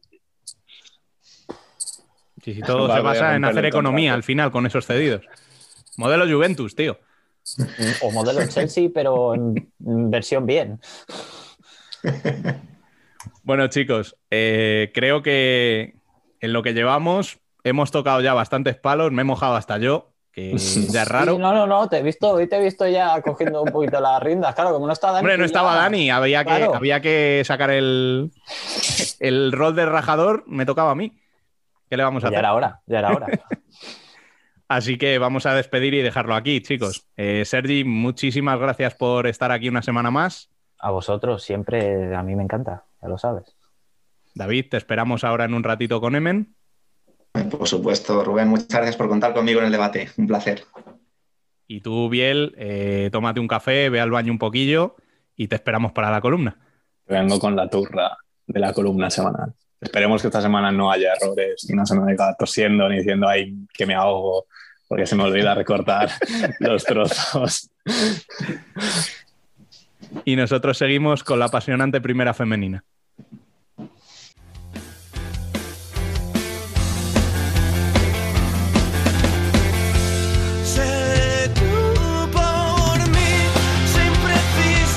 Nosotras también somos futsal.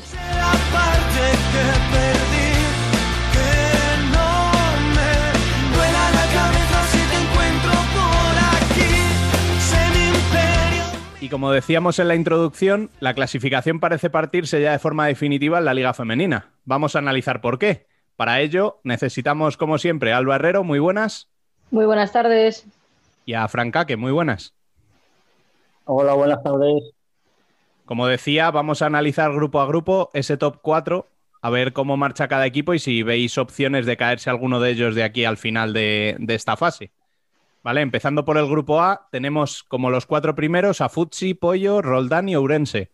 ¿Veis alguno fuera de este top 4? ¿O este grupo parece que ya está decidido? No, es que si Leganés le hubiera ganado apoyo y ganándole luego su enfrentamiento con Orense, aún, pero después de perder contra apoyo, creo que se ha quedado sin opciones. Sí, yo creo que las opciones de, como dice Fran, las opciones de Leganés pasaban por igual no ganar en pollo, pero puntuar al menos un empate y, y luego contra, contra Urense. Pero visto lo visto, los seis goles que se llevó, no sé yo si tanto anímicamente co- como por puntos les llega para, para, para cogerle el puesto a Urense. Hay que tener en cuenta que se han quedado ya seis puntos, ¿no? Eh, sí, eh, se han quedado a Sí. cua- sí, seis puntos, Sí, así 22 que tiene Urense y 16 que tiene el Leganés. Y no hay tantos partidos, además están con los mismos partidos jugados. No es, por ejemplo, el Futsi que tiene 10 partidos jugados o el Roldán que tiene 11, sino que están los dos El con problema 12. es ese, que están los dos con 12 y quedan, creo, si no me equivoco, tres partidos. Dos o tres, Mm. no quedan más. Creo que quedan, te digo ahora, ¿eh? una jornada, dos jornadas, tres jornadas más los aplazados. Sí, tres jornadas más los aplazados. Y le queda la siguiente jornada Ourense-Leganés, que ya sería clave. Eh, la, la jornada del 6 de marzo, que es Leganés-Peñas Plugas. y la última, eh, y la- y la última jornada que el Leganés visita al Roldán. O sea, es que le queda un calendario muy, muy difícil al Leganés. Y por Es debajo de Leganés ya no veis a nadie, ¿verdad? Eh, es que Peñas Plugas, es- aunque tenga, tiene dos partidos menos, sí que es cierto que tiene dos partidos menos, que si gana esos mismos partidos se coloca con 16, el- pero volvemos a las mismas. O Es sea, más por yo creo que tampoco llega. Sí, Es que- bueno, es que empató aparte- contra, contra Lorenz este fin de semana, ¿no? Por Contra su- Orense. pero. Dime, Pero es Fran. que claro, Orense jugó sin cambios, jugó Orense. Sí, sí, sí. rotación es mínima. Tenía un banquillo de juveniles el Orense. Y que, y por ejemplo, los partidos que le quedan al Peñas Plugels, fuera de los aplazados, ¿eh? Le visita a Roldán y Pollo y va a jugar contra Leganés. O sea, que es que no son nada fáciles los partidos que le. Claro, si saca esos partidos, pues oye, igual eh, por puntos sí le da. Y por merecimiento también, porque si saca los partidos de Pollo y de Roldán, oye, se- se- pues se ha ganado estar en esa cuarta plaza, pero no sé yo si. A ver, queda una final de, de- de grupo A muy bonito, la verdad. Sí, lo único que la semana que viene, si a Leganés se le ocurre perder contra Urense, yo creo que se acabó. O sea, ahí. Sí. Si Leganés pierde contra Orense la semana que viene y, y contra quién he dicho que jugaba el. Ya no sé ya no- contra quién he dicho que le gana a jugaba. la Peña, se acabó. Y Roda le gana a la Peña, se acabó, sí. Sí, sí, totalmente. Así que a ver. Bueno. Y nada, por la parte de abajo, si.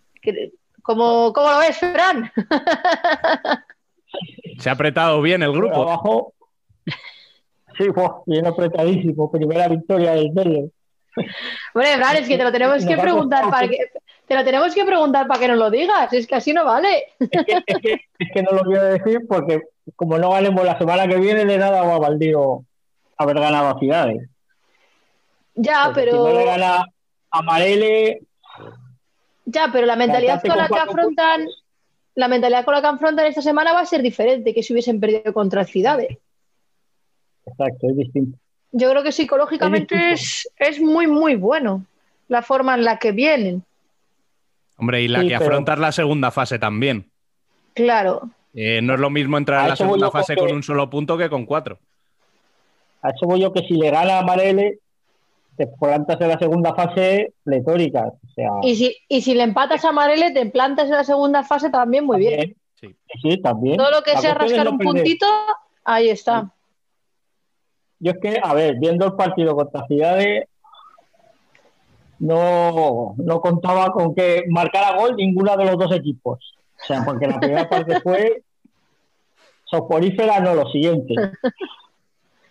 Y la, y la segunda tuvo un inicio espectacular, de segunda parte, y luego Mariona, la portera. O sea, yo creo que si están jugando todavía ahora, no le meten más goles, porque paró todo, los palos y ella lo paró todo. Solo, solo vengo a decir un apunte, que ya lo ha dicho Fran. Mm, qué importantes son los porteros. Nada más podemos continuar. Si no lo digo yo, no lo va a decir nadie, ya lo tengo que decir. Estuvo inconmensurable Mariana ayer, pero inconmensurable.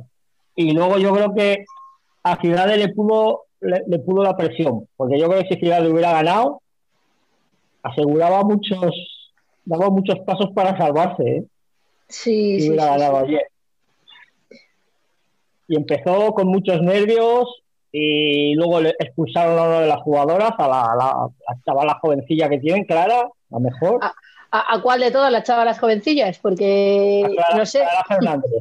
Clara Fernández. Sí, sí, sí, sí, pero me refiero que. Era la que, era la que estaba el uno contra uno, se llevaba a todo el mundo. Y, igual esa- y aún así, aún así con la expulsión, el Telde atacó muy mal, el 4 contra 3, pero mal no, lo siguiente. Se atacó muy mal. Porque yo creo, va, va ganando 4-0 o 4-1 creo que iban. Yo voy a por el quinto, no contemporizo. Porque quedaba todavía, creo que eran 12 o 13 minutos de partido. Yo voy a meter el quinto, pero es que no llegaron ni a la puerta. O sea, no tiraron la puerta jugando de 4 contra 3. Y luego, claro, luego a sufrir. Metió dos goles Cidade y porque Mariona le dio por parar. Ya. Pero bueno, que igual el Ciudad estaba nervioso en ese sentido porque tiene jugadoras muy jóvenes y se están jugando mucho, era un partido importante y, y igual no te salen las cosas y... Es que y no al es final- nada fácil verte en esa situación. No, no, no. Y con, con 15 años, 16 años que tienen, porque si me dices que tienes 30 y pico y llevas eh, ocho, ocho, ocho temporadas jugando, no te digo en primera, te digo en segunda incluso, tienes un poco más de, ah, es un partido importante, pero, pero con 15, 16 años, pues es no, además se que... vio. Una vez que se vieron 4-0 fue cuando las chavalas se soltaron. Fue cuando se soltaron, empezaron a regatear, empezaron a irse de las rivales.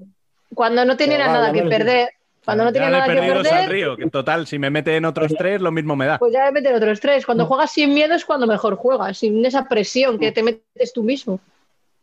Entonces ahí se nota, que- pero bueno, está por- el, res- el resultado ha metido presión la- para la segunda fase.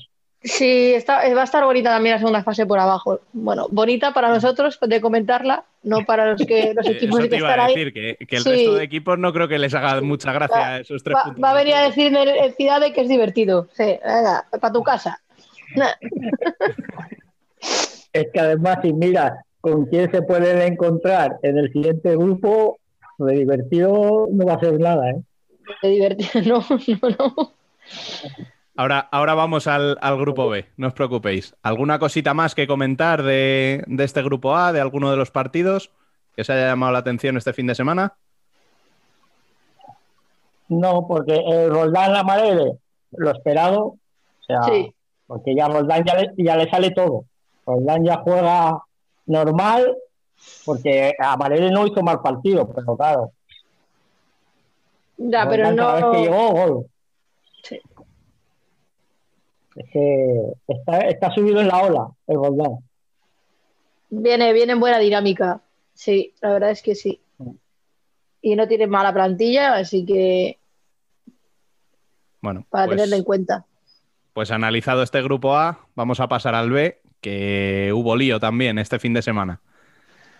Eh, ahí en ese grupo B tenemos como cuatro primeras al Corcón, Burela, Móstoles y Torreblanca. ¿Veis alguna de las de abajo capaz de quitarle ese último puesto a Móstoles o al Corcón? Que quizás sean...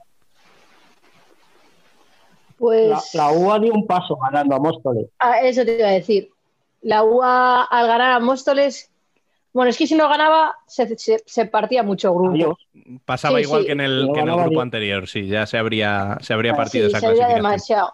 Entonces, ganando, la verdad, queda, le queda por jugar contra, contra el Corcón, ¿vale? O sea, el primer partido de la UA otra vez contra el Corcón, luego descansa y el último partido es Mm. contra el Sala Zaragoza. No sé, lo tiene complicado, ¿eh? Pero Lo tiene muy difícil. lo tiene muy Pero difícil. necesitaba ganar. Necesitaba ganar si quería seguir soñando. Sí, eso está claro. Pero es que el Móstoles le queda, eh, a ver, mira, descansa la siguiente jornada, luego le queda, aplazado visi- con, con Melilla. queda tienen aplazado con Medina. eh, Estoy diciendo los que los que quedan de jornadas, aplazados que le quedan algunos, sí. Tiene que visitar al Sala Zaragoza, que también está, que no va a poner las cosas fáciles, está claro. Y la última jornada en casa contra el Rayo Majadahonda. Que ya hemos visto que el Rayo Majadahonda tampoco pone ningún partido fácil. Pero aún así, no sé, no sé yo si la UA va- le va a llegar para, para quitarle ese puesto a Móstoles. Porque las otras, tres, las otras tres las veis seguro. Sí. Sí, Las otras, las otras tres no van a fallar.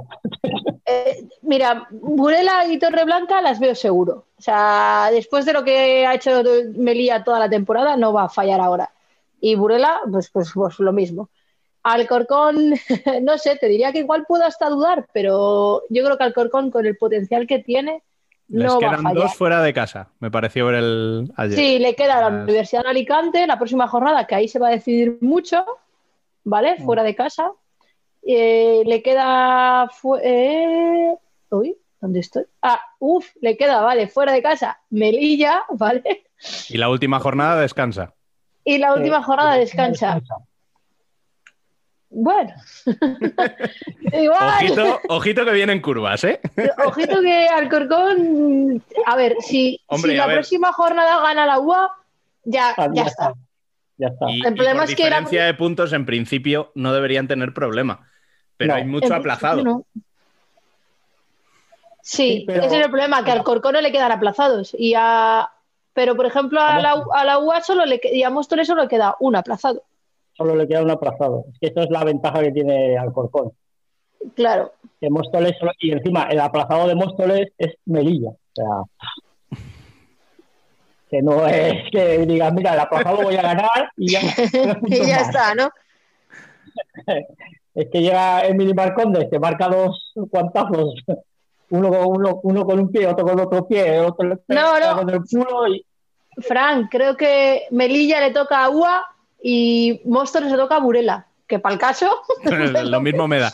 eso es, ese es la- ese es- ah, no, no, espera, que es que a Móstoles le No. queda, le queda Burela aplazado y le queda Melilla aplazado. ¿vale? Es que claro, es que los dos aplazados que le quedan son, que dice, son, bueno, son si gano complicados. esos sí. dos, que me den la medalla, que, que venga. Claro, todo para adelante ya, vamos.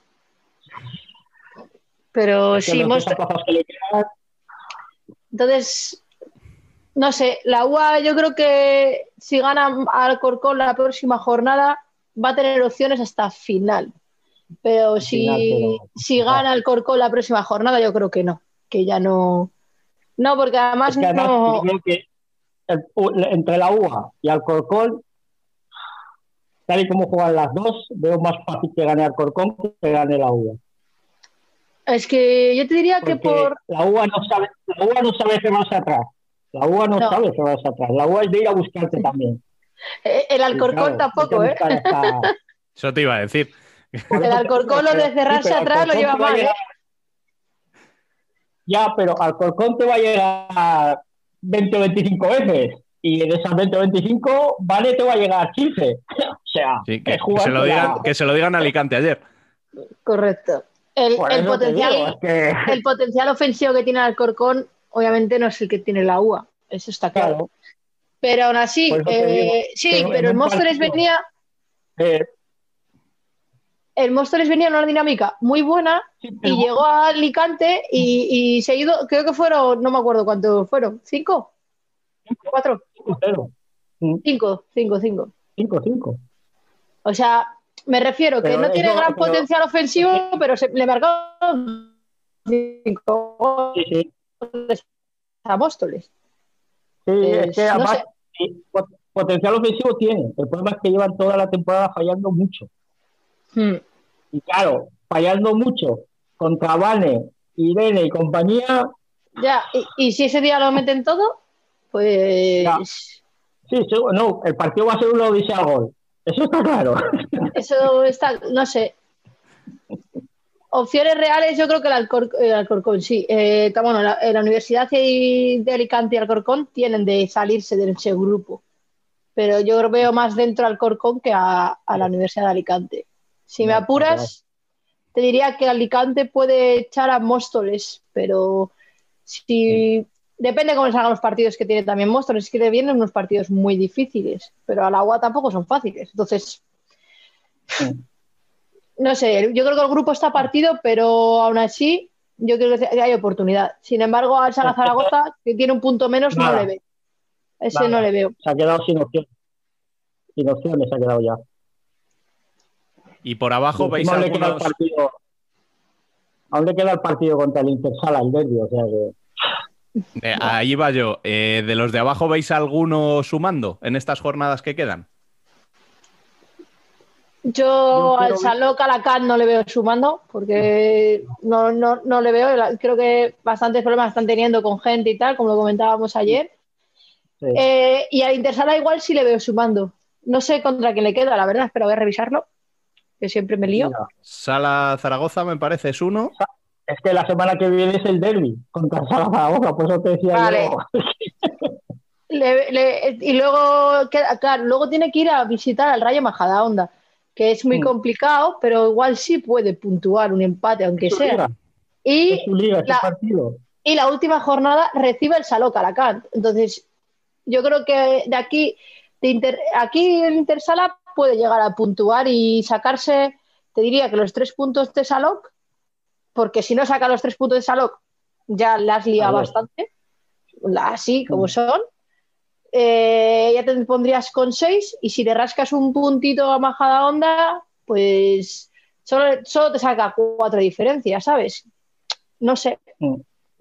Mira, en Zaragoza se cuenta con los tres puntos de Saló, los tres puntos de Sala Zaragoza y un punto de Majadonda.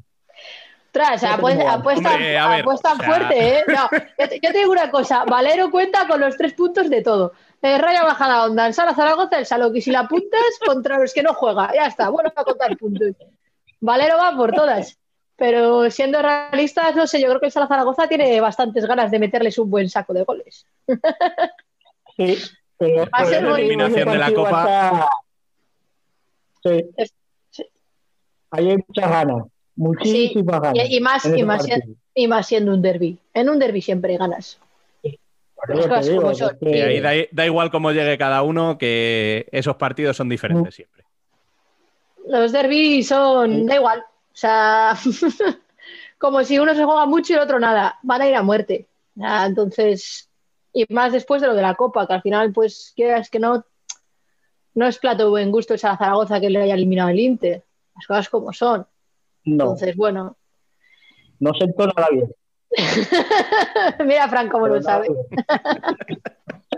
Fran, para que como nos estéis escuchando, no, como nos están escuchando, no, voy a contar que Fran está riéndose, como diciendo, admitiendo con la cabeza, como diciendo, no ha sentado nada bien. Nada, pero nada, nada bien. Elimina- A ver, que te eliminen en Copa, vale, pero que te elimine el equipo, en teoría, pobre de la ciudad, Ahí es donde duele, es donde duele. encima es con el que no tienes ni nada de amistad, pero nada, nada, más todavía. Y encima veníamos del partido de liga, el follón del gol con la, con la jugadora del suelo. O sea, no ha gustado nada la eliminación en Zaragoza. Sí, es, es lo que tiene. O sea, del el caer en claro, copa, caer en copa con, con el máximo rival de la ciudad siempre duele. Y Sí. más teniendo en cuenta todo lo que había pasado en el partido de pretemporada. y- O sea que Vamos, que se viene derbi calentito, sí, ¿para qué vamos a engañarnos? Y estamos encantados, sí, tampoco vamos a que- engañarnos. La pena es que no haya gente. Porque si hubiera gente, la granja estaría, madre mía. Uf, pues casi te digo lo mismo que con lo del tema de Shota y Rivera, ¿eh? Casi mejor que no la haya. Déjate. Sí, mejor que no. Mejor que no haya gente. Y mm, quería este, preguntaros. este- Sí, dime, Fran, dime. Dime, no, no, no, di. No, que quería preguntaros, porque viendo un poco cómo va cada uno de los grupos, eh, ¿no os da la sensación de que ese grupo B quizá tenga un poco de ventaja de cara a la siguiente fase? Me explico. Que los equipos que están encuadrados en ese grupo eh, son un poco más, más fuertes quizá que, los que hay en el grupo A. A ver, eh, yo veo que más fuerte es del grupo B. Porque en el grupo A está Fusi y Pollo. Ya no veo, no veo a las demás. O sea, sí, Roldán está bien, muy bien, pero claro, la quiero ver jugar contra Alcorcón, la quiero ver jugar contra Burela, la quiero ver jugar contra Melilla, que no es lo mismo que, en el grupo en el que está. Yo veo más fuerte el grupo B que el grupo A. Sí, pero el, pues yo sí que quiero ver, no sé yo si Roldán no le causará bastantes problemas a Melilla, Alcorcón, eh, Móstoles o Universidad de Alicante, cualquiera de los dos que pase. Yo veo a Roldán mm, con muy, muy buen ritmo. O sea, ha cogido velocidad crucero y, de verdad que me gustaría, quiero verles, ¿eh? obviamente, jugar contra el grupo B, porque sí, a, primera sí parece que, que las que van a jugar por el playoff, la parte alta, sí que tienen un puntito más igual de nivel. Pero sin embargo, en, el, en la parte por el descenso, yo creo que veo mejor colocados los equipos de la parte del grupo A con respecto a las del grupo B. Igual por eso de que el grupo B es más difícil y siempre ganan los de arriba, pero Sí, en ese sentido Entonces, sí. en ese sentido, claro, a, a la parte baja, el grupo A está encantado de que sea más difícil el grupo B en este sentido, porque, claro, eh, el último del grupo A, Leganés.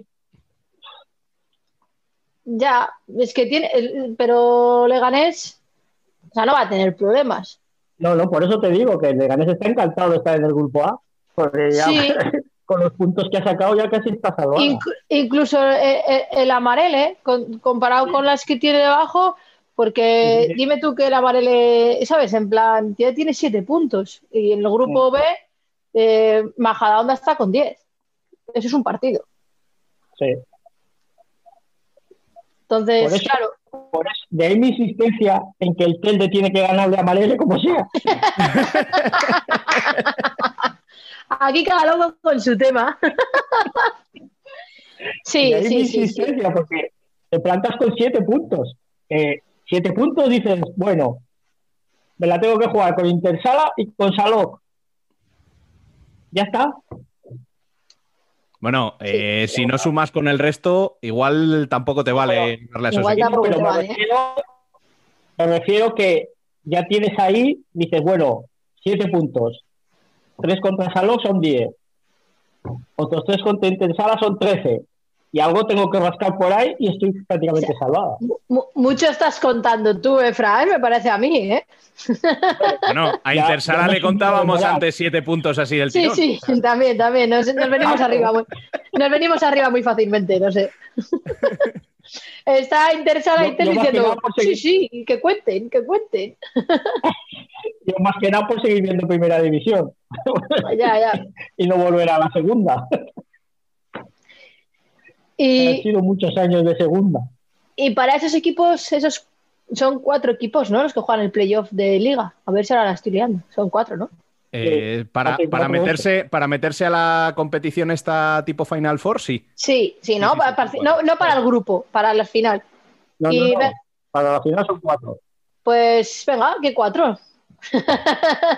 No, yo- no, eso está fácil. Mira, Burela, Fusi, Melilla y el otro No era tan fácil, ¿eh?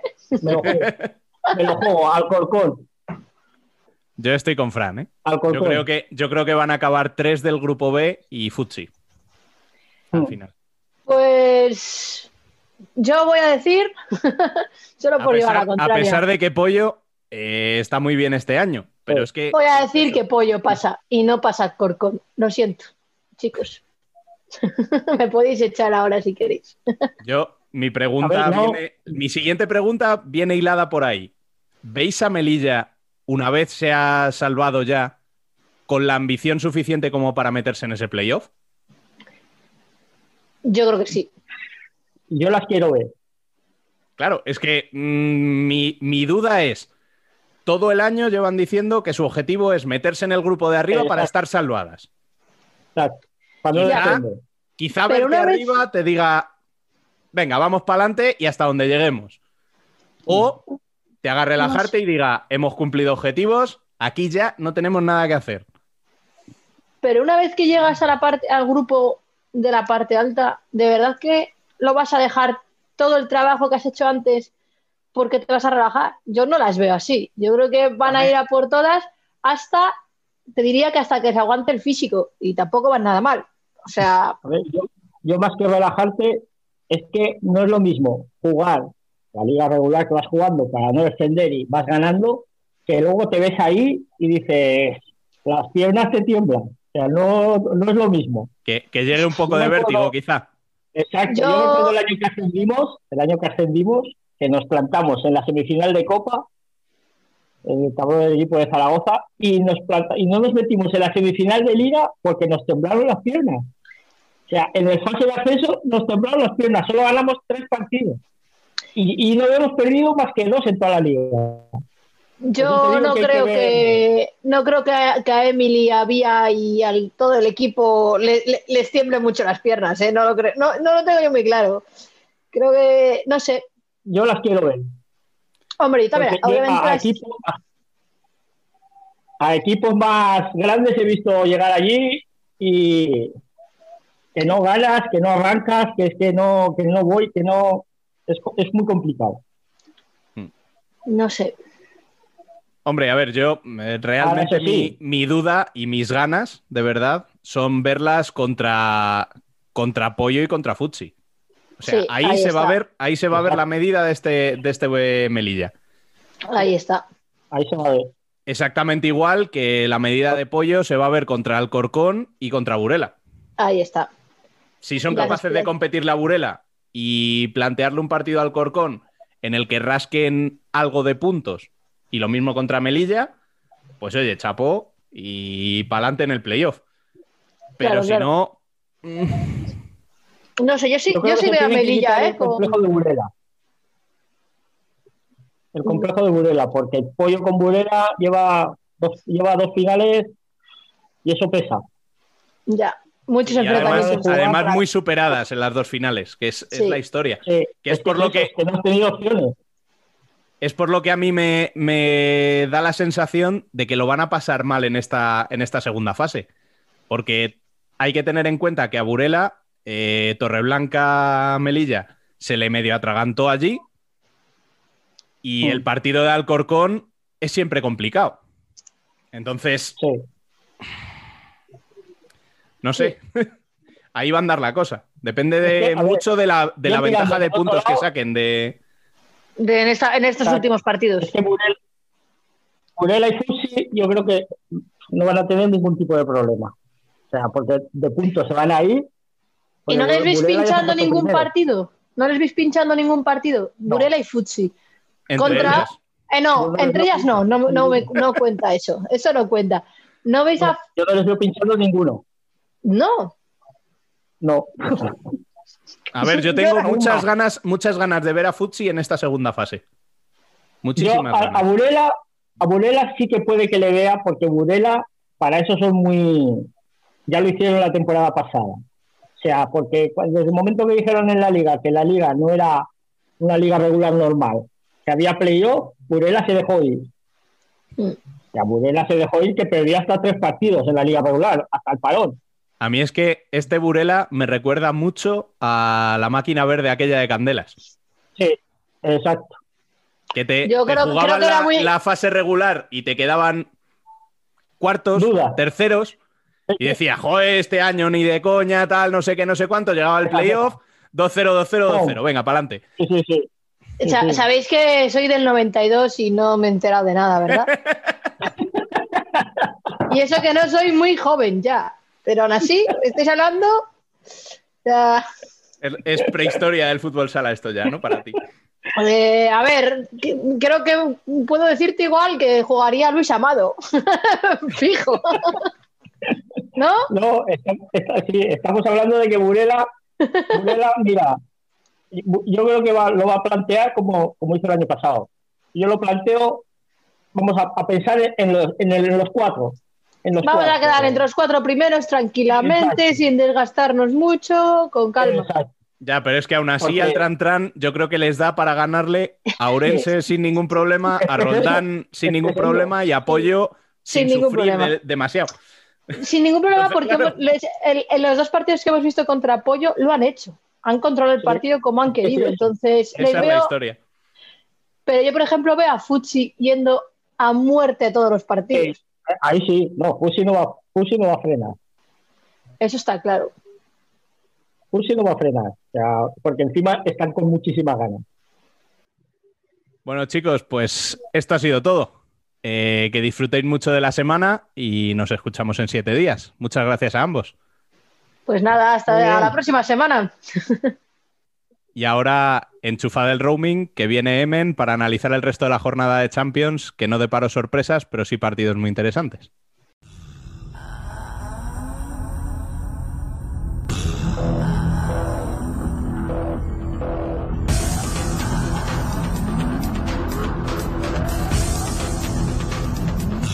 Worldwide Futsal.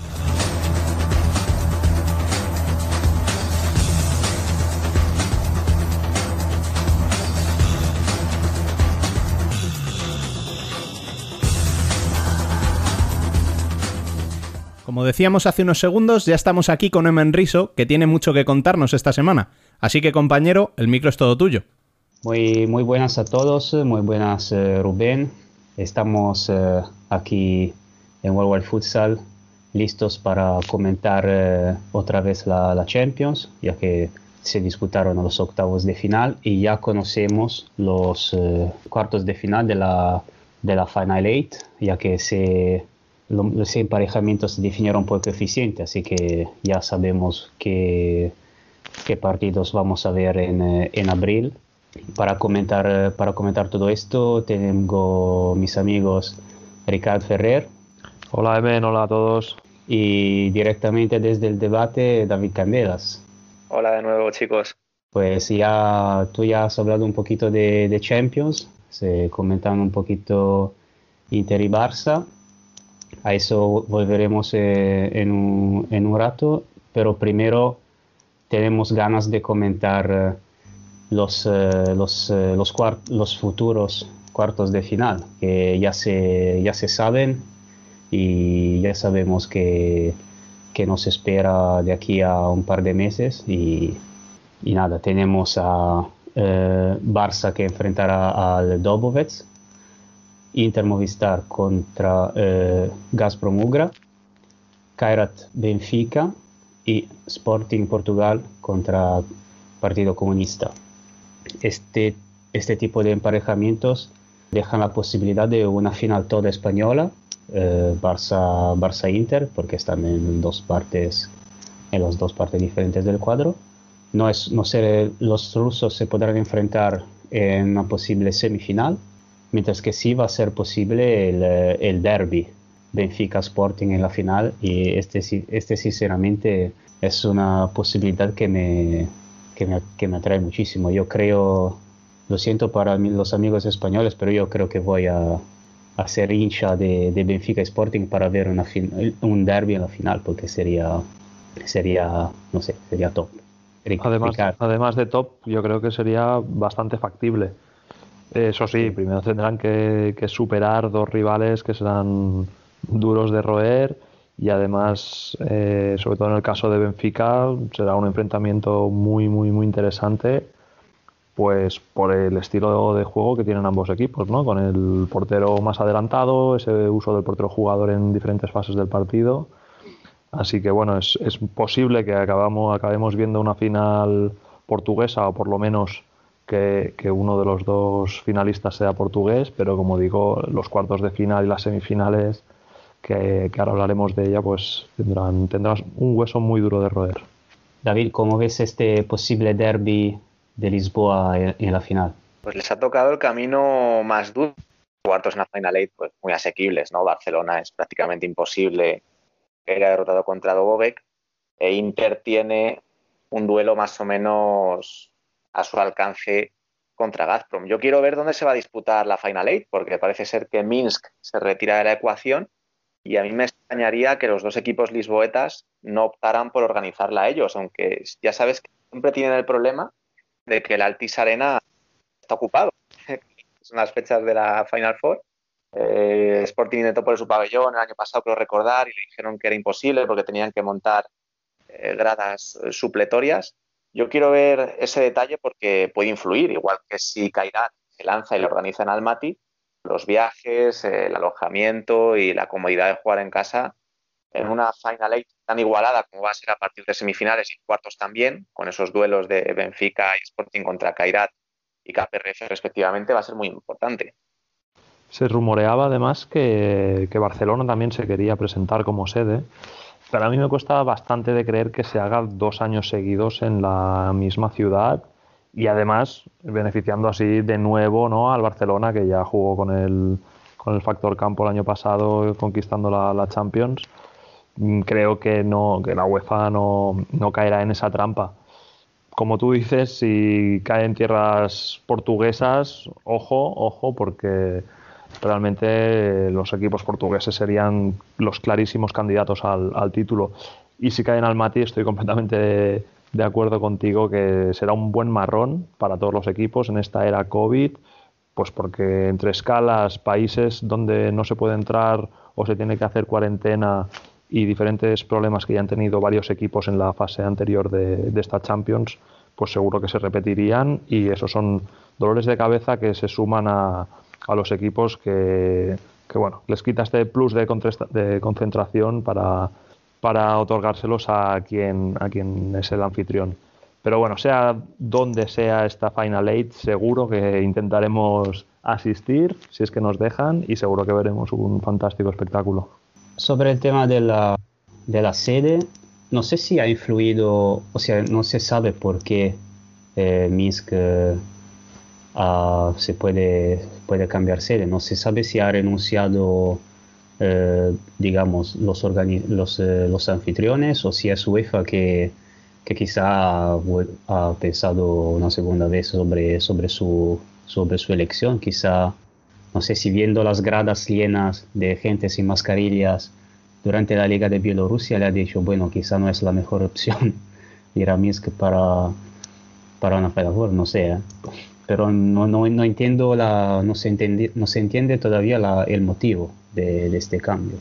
Sí que es verdad que en Bielorrusia están habiendo pues diferentes conflictos a nivel social y no sé si no sé si vendrá por ahí el motivo, pero pero bueno, en cualquier caso, como decía, mm, ahora tampoco nos, nos tenemos que preocupar mm, por la sede porque seguro que UEFA elige un buen emplazamiento y lo que sí que nos tenemos que preocupar es ver si realmente dejan asistir a público, porque sería una gran pena, ¿no? Un, segundo año por, consecutivo sin que podamos presenciar de una finalísima de la Champions con, sin público en las gradas. Yo ya he perdido bastante las esperanzas también para, por lo menos para la primera mitad de este año, para de ver, eh, de ver público, eh, sobre todo en competiciones UEFA, donde donde tiene mucha más eh, responsabilidad, no sé.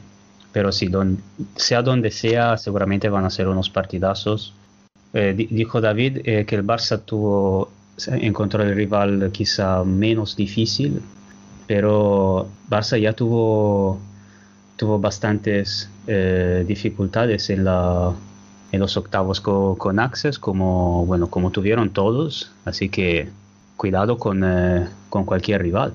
Volviendo a los octavos, eh, el mismo Dobovec eh, superó Acto B, que la segunda, el segundo, era el segundo, el segundo representante de Kazajistán. Eh, una gran victoria a domicilio para, para, los eslovenos. Era uno de los, de los encuentros que preveíamos habría sido de los más equilibrados y así se demostró con un resultado muy muy estrecho y con un partido que se eh, que muy decidido hasta, hasta el final.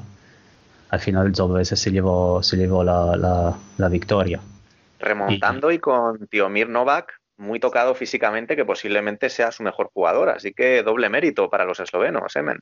Sí, sí, absolutamente. Ya hablamos, hablábamos de, de las calidades que tiene este equipo y seguramente va, no, va a ser, no va a ser fácil tampoco para, para Barça en la, en la semifinal. Barça que, como, como he dicho, eh, enfrentó a Access el, eh, el, pasado, el pasado viernes, que también eh, que ganó ganando 2-1, también sufriendo, sufriendo muchísimo. Y Access que dio una bastante buena, una muy buena impresión, en mi opinión. Y a mí lo que me, que me llamó más la atención de, de Access, por ejemplo, es la, la poca dependencia que tuvo de, de, Ricardinho, porque no me parece que se que destacó muchísimo durante este partido y a pesar de eso, Barça tuvo muchísimas dificultades para, para superarlos.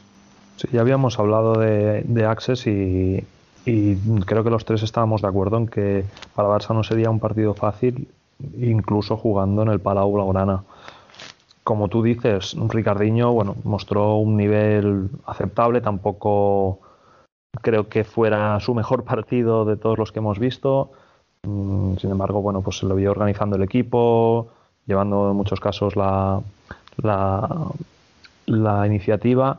Al que yo vi bastante flojo fue a, a Ortiz, eh, un Ortiz que, que bueno, no, no pudo frenar los envites, ¿no? De, en uno contra uno de, de Ferrao, incluso de Chimbiña, creo que se vio superado y, y como tú dices, Access se valió más por, por su base francesa, eh, incluso jugadores como Engala, que yo no contaba que, que serían protagonistas en este, en este, partido, pues tuvieron su, su rato, también, bueno, por algo por demérito del Barça, que, que seguramente dejó jugar más de lo que debía al Access, sabiendo de su calidad. Pero bueno, fue, fue un partidazo eh, con mucha intensidad. Me gustó mucho, mucho, mucho ver, ver este enfrentamiento porque además es que teníamos muchas ganas. Barça tendrá que poner una marcha más si, si quiere superar a Dobovic, el campeón esloveno. Eh, seguro le pondrá las cosas igual o incluso más difíciles que, que los franceses. Además, jugando a priori en campo neutral y, sabiendo que al cabo de, un, de, unas horas tendrán que jugar las semifinales. ¿no? Dobovic, hemos, hemos hablado largo y tendido de ellos, es un equipo muy potente, muy consistente, que está formado por la base de, los jugadores de la selección eslovena y que, como sabéis, ya puso en apuros a la selección española.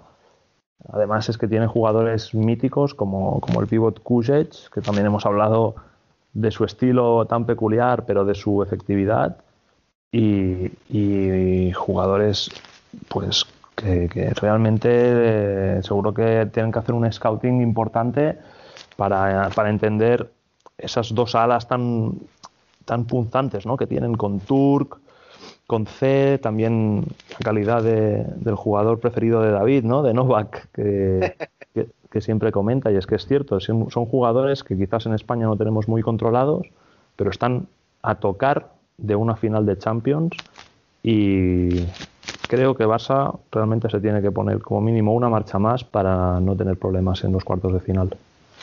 Y podemos decir que la principal diferencia entre Dobovec y Paris Access es que Dobovec está mucho más resabiado. Son jugadores que llevan años jugando competiciones internacionales, tanto los eslovenos como los croatas, y no se va a dar el caso de que en una segunda rotación entren en Gala, Belhach y Mudin, que realmente en el Palau se les vio perdidísimos y un ritmo por debajo de, del que llevaba el partido. A mí, si me permitís, me sorprendió mucho que no jugase el Mesrar. Lo comentamos en el debate y de hecho Sergi nos dijo que en el pabellón, que él estaba allí de enviado especial, no se dio ninguna razón de por qué no jugó. Fue una decisión totalmente técnica, al parecer. Y no sé qué os parece a vosotros que quizás el mejor jugador de la segunda unidad de París Access no disputara el partido. Yo creo que en las rondas previas tampoco ha tenido mucho protagonismo. Eh, la liga francesa no, no, la sigo demasiado. Entiendo que se reparten mucho más los minutos, pero contra Pésaro creo que tampoco tuvo un protagonismo muy, muy acentuado. Nosotros creo que conocemos al Merrar por sus actuaciones con la selección de Marruecos, donde es uno de los líderes y además es uno para mí de los jugadores con más calidad casi de todo el continente. Y a mí también me extrañó muchísimo no verle en este partido. Eh, seguro, seguro que Velasco tendría sus razones. Sí, también eh, por el otro lado, en Gala, que parecía, no digo marginado, pero, pero no se veía muchísimo en los primeros meses de Access. A, a mí me, me ha sorprendido bastante verlo con todos estos minutos que entra con, en, un, en el partido más importante de la temporada. Mientras que en los otros partidos que, donde había visto Access prácticamente no, no se veía. Sí, tuvo, tuvo algunas acciones eh, en el uno contra uno interesantes, pero como dice David, en, el momento en que Barça se puso un poquito más exigente y en Gala tuvo que, que mostrarse y rendir a nivel defensivo, vimos claramente pues, esas deficiencias de las que a veces hablamos, ¿no? Eh, los repliegues más lentos que sus compañeros, posicionalmente también eh, acciones muy mejorables. Pero bueno, yo también esperaba menos minutos para Engala y más para el Merrar y, Y bueno, no fue así y la verdad es que casi le sale bien al conjunto francés. ¿Qué decir del, del, del, otro español, de Inter? Esta victoria contra Kerson que la certificó al, al final tras este error increíble de la, del Kerson eh, en, durante la jugada de, de portero-jugador. Eh, terminó 4-2, pero esta también hasta el último minuto era, era muy, muy equilibrada. Yo soy muy, muy, muy de Inter, pero sinceramente me, dio, me dolió mucho no ver una prórroga en ese partido. Me lo estaba pasando muy bien. Eh, sobre todo viendo a Roniño, el partidazo que se marcó. Creo que era un partido que se merecía una prórroga. Y por qué no unos penaltis. Al final, Kerson, la verdad es que hizo lo que tenía que hacer. Jugar como, como ellos saben, con esas dos unidades pero también con protagonismo para, para los ucranianos. Y bueno, algunos ponían en duda ¿no? Esta, esta, estos porcentajes que lanzábamos por, por, redes sociales, donde pues proponíamos cierta igualdad con algo de un ligero favoritismo para Inter y realmente luego en el partido se demostró. Al final los ucranianos son capaces de luchar contra cualquier equipo europeo seguro que si llegan a ir al Palau hubiesen puesto las cosas muy difíciles a Barça también y hubiesen sido unos dignos cuarto finalistas.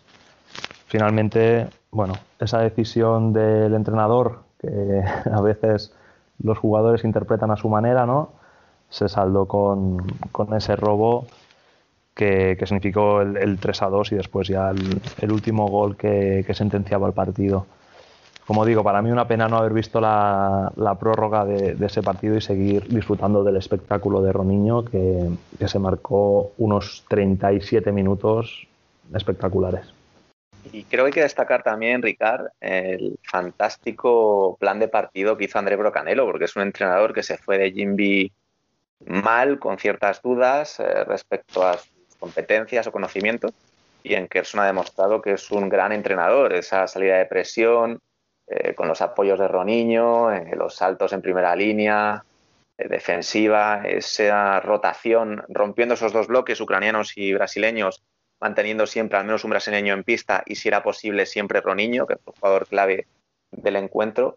A mí André Brocanelo me encantó el otro día y aunque perdió por ese error individual de Sorokin y también alguno anterior, como esa pérdida de último de Roniño, creo que volvió a dejar el currículum ahí, por ahí encima de la mesa de algún director deportivo español para poder volver a la Liga Nacional de Fútbol Sala. Seguro, seguro.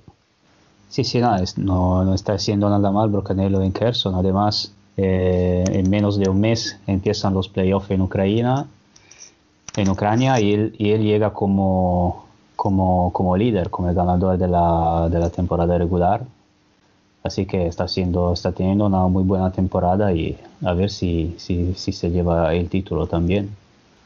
¿Cuál creéis y... que, que, habrá sido la penitencia para Sorokin después de ese error? Porque yo creo que en Ucrania no se están, no se están para bromas, ¿eh?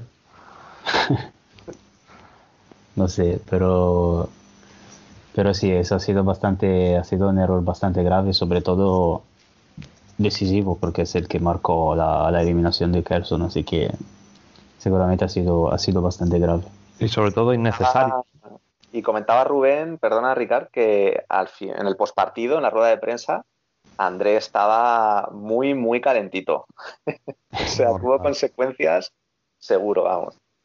Normal, porque es que además el partido ya se veía totalmente mmm, destinado a la prórroga, ¿no? Incluso si no llega a sacar el portero, Inter tampoco estaba siendo tan superior, no se, no se mascaba el gol de Inter. Y Brocanelo sí, no, no se lo creían. quiso poner un minuto de descanso para que sus jugadores con más minutos descansaran, eh, pues tener la posesión.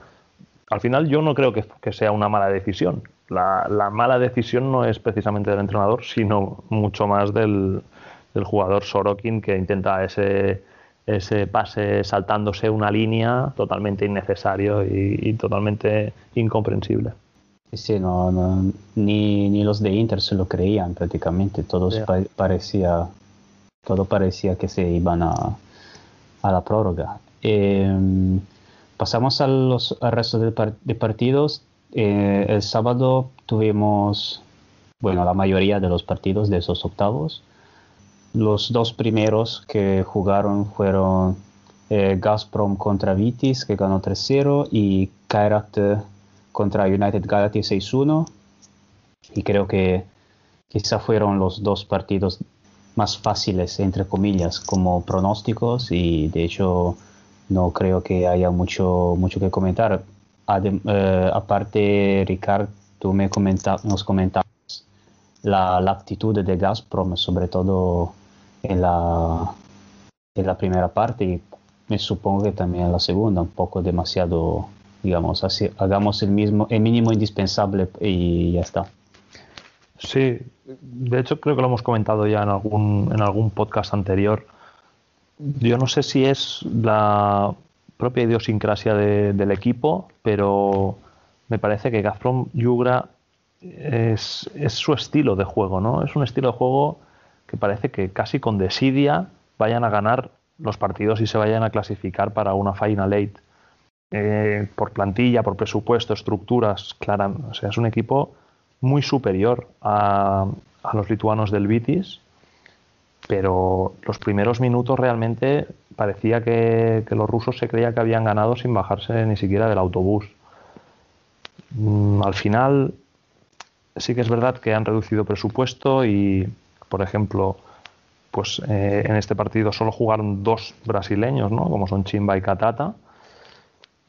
No es una plantilla como las de años atrás de, de Yugra, que llegó a ganar la Champions y incluso mm, un par de años estuvo dominando el panorama europeo, pero aún así este partido mm, no deberían haber ni siquiera sufrido como, como, lo hicieron. ¿no? Al descanso sí que es verdad que se fueron con un 2 a 0, mm, con los goles de, de Afanasiev y Pirogov, pero creo que viendo lo que he visto tanto en, las, en estas dos últimas rondas de la Champions como los últimos partidos en la Superliga, creo que Inter tendrá un partido más fácil en esta ronda que no en la anterior. Creo que con un buen planteamiento y sobre todo con la intensidad a la que está acostumbrada Inter, eh, puede pasar por encima de los rusos y convertirse en un claro candidato a las semifinales y, y por qué no, a la final de esta Champions.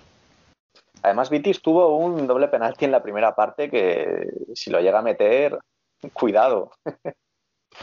Efectivamente, Yura se puso con cinco faltas muy, muy rápido y, y como digo, es que la actitud no era propia de, un equipo que se intenta clasificar para los cuartos de final.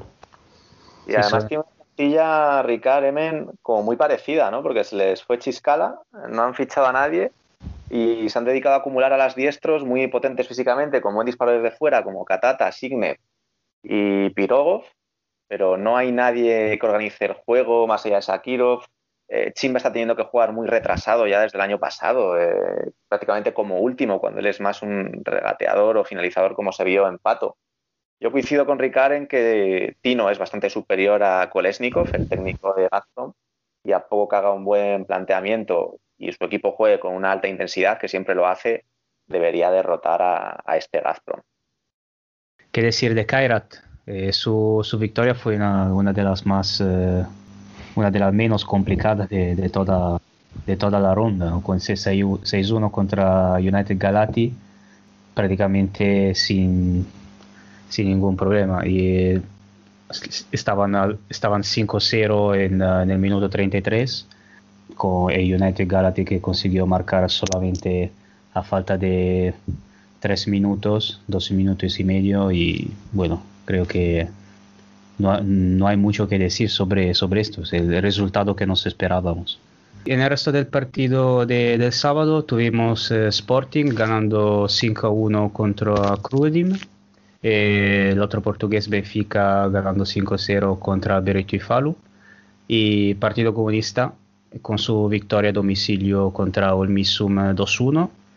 Y bueno, digamos que el Partido Comunista Olmisum era quizá el partido más eh, con más expectativas ¿no? del sábado, porque era el, más, eh, era el más igualado yo sinceramente creía, confiaba, confiaba bastante en, el, uh, en la sorpresa de, de Olmisum, capaz de, pensaba que era, los creía capaces de, de ganarle a Partido Comunista, además porque hab- hablamos de, de cómo los rusos no, no estaban teniendo un gran momento de, de forma, no tenían mucho ritmo de partido y mientras que Olmisum con, jugando en casa con el entusiasmo de la- del debutante le- les, les veía con opciones y bueno, se la jugó, se la jugó muy bien. Sí, Emen, mm, la verdad es que ya lo, lo- lo pronosticábamos así, ¿no? Que sería un partido que los, los rusos, sobre todo por la mala racha y el mal juego que, que estaban mostrando en este 2020, pues era un partido que iban a tener que sudar y muchísimo. Y sudar además literal, porque enfrente tenían, como dice David, a un equipo de, de balonmano, pero que técnicamente juega muy bien con los pies, ¿no? Empezamos un momentito con los rusos. Mm, No sé si recordaréis, pero yo creí, creo haber dicho en el último podcast que, bueno, que venía con bajas, la de Simi Sayoti, por supuesto, y creía que Asadov no, no iba a jugar este partido. Finalmente jugó y fue totalmente decisivo, porque, bueno, marcó los dos goles, el, el segundo en una acción individual que, que de no ser por él, eh, muy posiblemente hubiésemos visto pues, un resultado final de otro signo. Así que pasan a clasificarse para, para la Final Eight, pero con muchas dudas, sobre todo sabiendo a quién tendrán enfrente, ¿no? que será el Sporting, como ya he repetido varias veces, para mí el claro candidato al título. Y bueno, veremos cómo, cómo es el desenlace y cómo, cómo va el partido de esas semifinales, pero bueno, yo en mi cabeza ya tengo un pronóstico claro para, para ese día.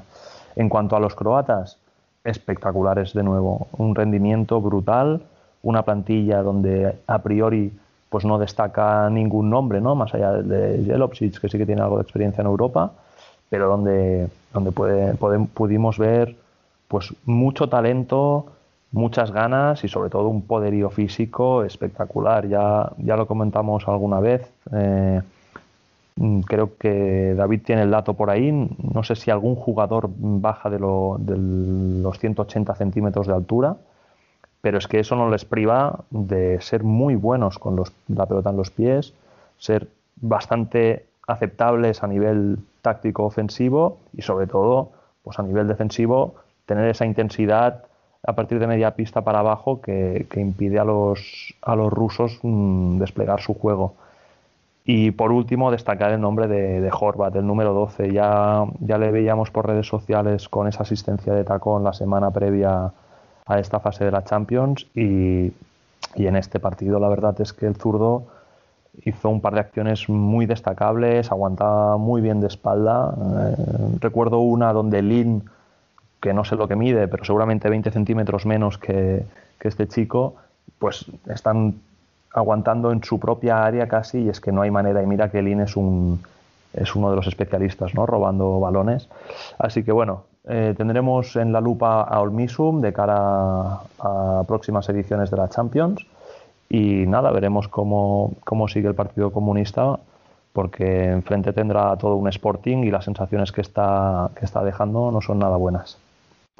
Y Yo suelo comentar, Ricard, que Olmisum puede parecer una excepción que no derrotara a KPRF por el mal momento en el que llegaban los rusos, pero es que solo llevan tres años en primera división. Es como si le pidiéramos a Valdepeñas que es- entrara en una Final Eight en su primera participación en Copa de Europa. A mí, si alguien me defraudó un poquito de Olmisum en la eliminatoria contra KPRF fue Franco Jelovcic, que es, fue su fichaje estrella en el mercado de invierno, cedido de Halegoic, y Horvat, eh, como tú bien decías, destacó mucho más que él y se echó el equipo a la espalda. Incluso Jelovcic en defensa flaqueó un poquito contra Sadov y nunca di la sensación de coger el balón eh, como Roniño y liderar a su equipo. En resumen, que se marcó un pito y nos duele porque jugadores, jugadores tan buenos es en estas rondas donde tienen que aparecer porque todo el público está pendiente de estos partidos. De hecho, no sé si fue Jelovsic o, o el capitán Perisic, ahora no recuerdo, pero en el segundo gol, cuando Olmisum tenía el partido totalmente controlado y faltaban yo creo que cinco minutos para el final, coge el balón a Sadov casi en medio campo y con una conducción simplemente su defensor, que ya digo, no recuerdo si es Jelovcic o Perisic, retrocede y recula casi 10 metros o más de 10 metros para dejarle, eh, vamos, el disparo eh, franco a, un tío que si ve el mínimo espacio la clava, ¿no? Quizás es esa falta de, competitividad la que, y estos pequeños detalles la, que hacen que estos equipos de, países que tradicionalmente no, han llegado a finales, pues sigan sin poder llegar, ¿no? estos pequeños detalles son los que marcan quién llega a una Final Eight y quién no. Sí, seguramente la, falta de, experiencia puede, puede, puede, hacer la, puede hacer la diferencia porque sí, Olmisum tiene, tiene grandes jugadores, pero no creo que son, sean jugadores con mucha, con mucha experiencia de este tipo a nivel internacional. Hablamos ahora del, rival del Partido Comunista, Sporting, que ganó 5-1 contra, contra Crudim. Otra vez eh, convenció, mucho en, en, su victoria, a pesar de dos, eh, de dos bajas muy importantes. La de Cardinal, que ya se, ya se sabía por su, por su lesión de la semana pasada, al cual se agregó también Tainan, que tampoco jugó, este partido. No sé si es por, por lesión o por, eh, por otro motivo. Pero bueno, otro, otra, gran, eh, otra gran actuación de, de, de Sporting, Ricardo. Sí, comentábamos que pese a que los checos del Crudim son un equipo que ya tiene experiencia y también pues son, tienen brasileños en su plantilla, tiene varios internacionales por su país, etcétera. Sporting más jugando en casa y pese a esas dos bajas tan importantes a nivel ofensivo como son Cardinal y, Tainan, no, no iba a encontrar rival ¿no? en los checos. Eh, lo, que, lo que ya sabíamos, una espectacular variedad táctica y un juego riquísimo en, todos, en todas sus vertientes. Empezando por el portero, por, por Guita, que como ya sabéis, pues es un gran portero y además tiene un gran juego con los pies, cosa que, aprovecha muy bien uno Díaz. Y después, pues, por el espectáculo que siempre nos deja Alex Merlim, que sin duda es uno de los mejores jugadores del mundo hoy en día el otro día leía la estadística de la cantidad de, asistencias que ha dado esta temporada. Bueno, pues en la Champions tuvimos un par de él también. Y bueno, es que a nivel, a nivel ofensivo, pues no hace falta que estén Cardinal y Tainan para meter los goles, ¿no? Está Cabinato, que es uno de los máximos goleadores también de la, de la liga portuguesa. Eh, bueno, Rocha como pívot, luego surgió esta fantástica aparición ¿no? del joven Tomás Pasó, un chico que yo no tenía muy controlado y me encantó. Es un chico que nació en el 2000, así que tiene nada, 21 añitos. Mm, poco que decir, la verdad, Emen. Es un equipazo. Pese al 2-1 de la primera mitad, creo que el dominio fue, mm, no diré aplastante, porque no deja de ser una Champions, pero fue muy superior Sporting desde el primer minuto. Y bueno, es que este esta gente hace muy grande la pista, juega muy rápido y como digo, en una jugada te entra por una banda, en la siguiente te entra con el pivot, en la siguiente te hace dualidades y no tiene fin esa riqueza táctica que, seguro que pondrá, pondrá en jaque a los rusos del Partido Comunista y veremos si, si avanza a semifinales, pues a priori sería el rival de Inter en, en ese escalón previo a la final. Seguro que será, si es que sucede, un partido muy duro, pero también muy bonito de ver. Así que nada, deseando ya que llegue, que llegue el día. ¿Qué es lo que dice Ricard Emen? Eh, parece que la pista es como 15 metros más ancha para Sporting, eh, con Merlim en una banda, Cabinato en otra en el primer quinteto, luego salen Pani Varela y, y Pauleta. Es cierto que la baja de Cardinal les afecta porque era su máximo goleador, pero eso le ha dado una importancia capital a Rocha, que asumió los galones en esta eliminatoria de, Champions. Un Rocha que, por cierto, eh, acaba contrato y parece que no va a seguir en Europa. Eh, supuestamente tiene un acuerdo hecho con Carlos Barbosa y a mí me extraña que uno de los mejores pivots, no de Europa sino del mundo, eh, vaya a Brasil porque sabemos que allí tienen problemas económicos. Pero en resumidas cuentas, como decía Ricard, es que amplitud, profundidad, juego de pivot con Rocha, si no sale Ziquité, que tiene 20 años como pasó y también está haciendo una gran campaña, te juegan de cuatro, eh, sale Guita, te rompe todos los esquemas defensivos. Es que Crudim realmente se les veían desesperados en pista porque era imposible eh, tapar todas las vías de agua. Y eso que lo hicieron muy bien, ¿eh? hasta el final no se rompió el partido, pero cuando juegas contra Sporting es muy difícil frenar esa avalancha. Sí, no, contra estos equipos es, de verdad, es, muy, muy difícil. También como fue difícil para Falo contra, contra Benfica, más o menos eh, es la misma. Yo para mí, yo veo Benfica y Benfica Sporting como también como Ricardo entre los favoritos. Si, si, Sporting es, eh, si Sporting es el, el, favorito para la victoria final, Benfica seguramente es el llega justo después porque la, su, su, su, modo de juego, su actitud ganadora es muy muy difícil de, de igualar. Así que ya veremos cómo si llegan, pero yo los veo bastante favoritos los dos. Hace gracia, Emren, porque se cumplió justo lo que dijo Ricard la semana pasada, de van a salir picados y como Sporting meta 5 ellos van a querer meter 6 y efectivamente Benfica desde el minuto 1 con Roncaglio a saco. Sí, sí, fue un partido relativamente similar, pese a que Bereviu Falo no pudo marcar, pues bueno, eh, lo intentaron sobre todo en la primera parte, ya en la segunda se mostraron un poquito más desmoralizados y a mí me queda solo la duda de, sabiendo la calidad que tienen, sabiendo esa intensidad y esa variedad táctica de la que tanto hemos hablado, cómo será su rendimiento cuando les toquen equipos que a priori, no a priori, sino por coeficiente y por experiencia, están como mínimo a su nivel, ¿no? Eh, el rodaje que llevan detrás Benfica y Sporting, tanto en liga, sobre todo en liga, ¿no? Con esas goleadas a los equipos portugueses de tercero para abajo, como en Champions, donde no han tenido partidos súper exigentes. Bueno, son octavos de final, pero no han sido pues ese 2 a 1 o 1 a 2 ¿no? de, Barcelona o de Dovove, por ejemplo. Quiero ver cómo, cómo, es el rendimiento cuando se encuentren, pues, por ejemplo, con el Partido Comunista, que es un equipo que, que tiene una plantilla plagada de estrellas, con jugadores españoles, brasileños.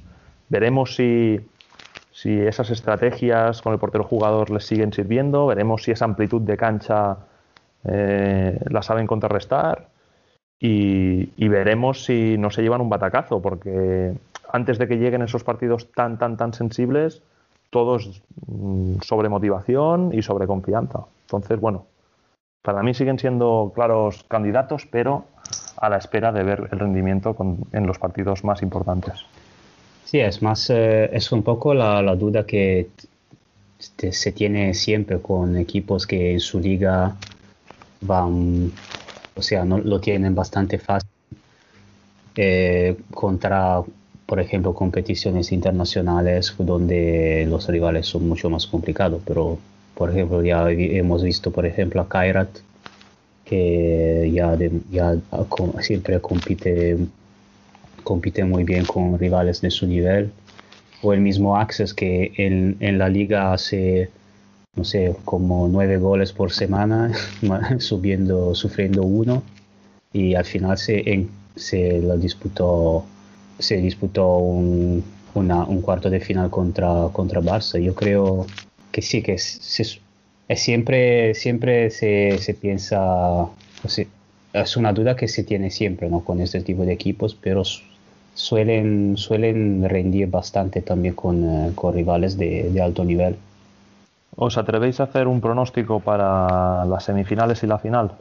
Bueno, en, en, la, en el lado de, de, Barça yo diría semifinal, eh, bueno, acabo de decirlo, así que Barça-Benfica eh, como primera semifinal y eh, Sporting en la, en la otra y tengo muchas dudas sobre ese Inter, Inter Yugra. Esa es la semifinal que más me, me, me, pone dudas.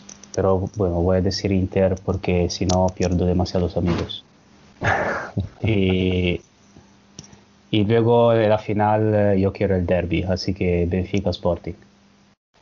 Estoy pensando porque ese duelo Kairat-Benfica lo veo tirar una moneda al aire, porque va a depender de quién esté mejor, si Guita o Roncaglio, porque son Benfica y Sporting y Kairat para mí es el top 3 ahora mismo en Europa y por eso tengo tantas dudas. Yo creo que finalmente va a pasar Benfica, se enfrentará a Barça, en el otro lado jugarán Sporting e Inter e indudablemente habrá un derby lisboeta en la final y ahí ya sí que nos puedo decir quién gana porque esos partidos no es tirar una moneda, es un resultado aleatorio, puede pasar cualquier cosa. Es curioso el, valor que le damos a la figura ¿no? de ese portero que para y que también juega bien con los pies. Eh, ha habido bastante debate estos días por redes sociales y, bueno, yo llevo ya bastante tiempo defendiendo que aquí en España tenemos esa figura también, ¿no? En, en los pies de Chemi, que es un porterazo que, bueno, tiene dos porteros por delante en la selección, como son Juanjo y Jesús Herrero, que están totalmente consolidados, pero que en un momento dado, en una situación, pues en un partido que no, no se abre, que, que, tu rival te está superando, etcétera, creo que, que, es importante, ¿no? Lo vemos en, en, el caso de Guita, de Roncaglio, de, de Higuita. Son equipos que sin esa figura seguramente bajarían su rendimiento. Primero porque pierden esa, esa variedad tan específica del portero jugador usando el propio portero y segundo por la confianza que da el hecho de que a los jugadores el hecho de que tú puedas jugar con tu portero en cualquier momento del juego entonces mmm, solo para, para, poner la puntilla me gustaría dejar el nombre de Chemi de nuevo en este podcast porque creo que si no lo es ya debe, debe ser un fijo en, en la selección española de cara a próximos encuentros. Sí, pero no has dicho tu pronóstico. Coincido plenamente con vosotros, sobre todo con David. Yo creo que Barça, Inter y Sporting serán los que pasarán. Y en el Kairat Benfica es en el que tengo más dudas. Mm, si no se juegan al Mati, creo que, será Benfica también el, cuarto semifinalista. Y yo no lo tengo tan claro como David. Creo que entre españoles y portugueses se va a decidir el, tanto la final como, como el título, pero no descarto ni una final española, ni una portuguesa, ni una mixta entre los dos países. Pues hemos, eh, diría que hemos eh, analizado todo lo que había que analizar y solo nos queda esperar eh, la, la, Final Eight y a ver dónde, dónde se jugará, pero lo importante es que se juegue y que disfrutemos de este de ese espectáculo. Y, y nada, eh, ya en las próximas semanas se volverá otra vez la, la, clasificación a la Eurocopa, o sea que volverá el futsal internacional con las selecciones, así que aquí no paramos, eh, aquí no paramos nunca, siempre, siempre tenemos algo, así que estad atentos. Y nada, eh, agradecer otra vez vuestra, vuestra intervención y ya hablamos y hasta la próxima. Hasta la próxima, Emen, un saludo. Abrazo, hasta ahora. Muchas gracias como siempre.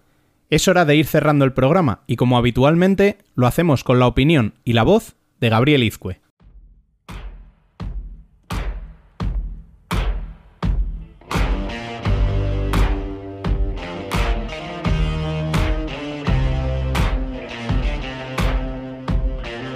La columna.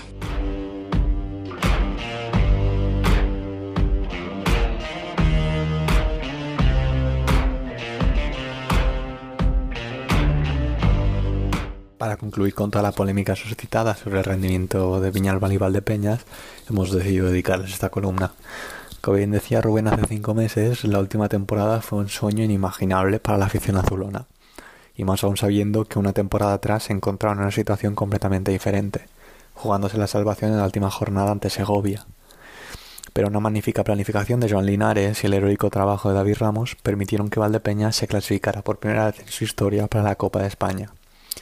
De nuevo un rendimiento superlativo. Los llevó a disputar la final eliminando a dos equipos que ya saben lo que es ganar esta competición, como son Movistar Inter y Jaén Paraíso Interior. Y luego llegó la pandemia que les permitió debutar y de nuevo hacer historia en un playoff express. Solo Movistar Inter les venció en una igualadísima final y de no ser porque el Barça se alzó con el título de la Champions, sería ahora el equipo de David Ramos quien estaría disputando la competición europea. Una vez concluida la temporada, llegaba el mercado de fichajes una política deportiva que buscaba mantener el núcleo duro del vestuario y sustituir o paliar las bajas de jugadores que habían tenido un carácter secundario como Terry, Pablo Ibarra, Manu García y Buitre. Las incorporaciones azulonas, Chavicol, Sergio González, Catela y Mateus Prea significaban un salto de calidad y experiencia a gran nivel para la plantilla de David Ramos. Después del gran trabajo de Joan Linares, las esperanzas e ilusiones de la marea azulona no dejaban de crecer. Además, se podía esperar un bajón de los grandes y una ligera subida de los aspirantes a serlo, que Valdepeñas podría utilizar para sentarse entre los ocho primeros. Ahora, y una vez llegados al Ecuador de la temporada, la realidad es que se han clasificado para Copa de España, cayeron ante Levantos en cuartos de Copa del Rey y en Liga se encuentran sextos, pero con tres partidos menos, que de convertirse en victorias se igualarían con Jimby en la segunda plaza. ¿Es comprensible la tensión fruto de la decepción en la afición del conjunto manchego? Rotundamente no. Volviendo al ya comentado artículo de Rubén, la actual temporada debe servir para que Valdepeñas se afiance. Para ello hay que entender que los éxitos de la pasada temporada fueron hechos excepcionales y que ni mucho menos se le puede exigir ese rendimiento a un proyecto que tan solo lleva tres temporadas en primera división. Puede que el hecho de no haber sido capaces de seguir la estela de Levante, Jimby o Palma haya frustrado y caldeado los ánimos en el Virgen de la Cabeza. Bien es cierto que la exigencia lleva a la excelencia, pero es justo y necesario tratar de entender qué ha sucedido o qué no ha sucedido en la plantilla viñatera. Este verano se ha puesto por jugadores jóvenes, más realidades que promesas, pero que aún carecen de minutos en partidos de alta exigencia. Apostar por la juventud siempre es ilusionante para el club y para el aficionado, pero pensar que un joven, por tener talento, debe llevar el peso del equipo siempre complica las cosas.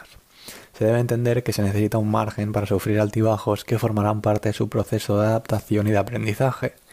Y es aquí donde reside la importancia de los jugadores más experimentados y veteranos en su capacidad para facilitarles el trabajo mental, tranquilizarles en el campo y ayudarles en un mal día. Valdepeña sufre las consecuencias de la presión y de una alta exigencia tras los hechos de la pasada temporada convertidos en proezas. La palabra paciencia a corto plazo no existe en el vocabulario vinatero, y deben empezar por valorar su temporada actual evitando compararla con la pasada. Termina ya el vigésimo primer programa, no hay 21 malo, de esta segunda temporada.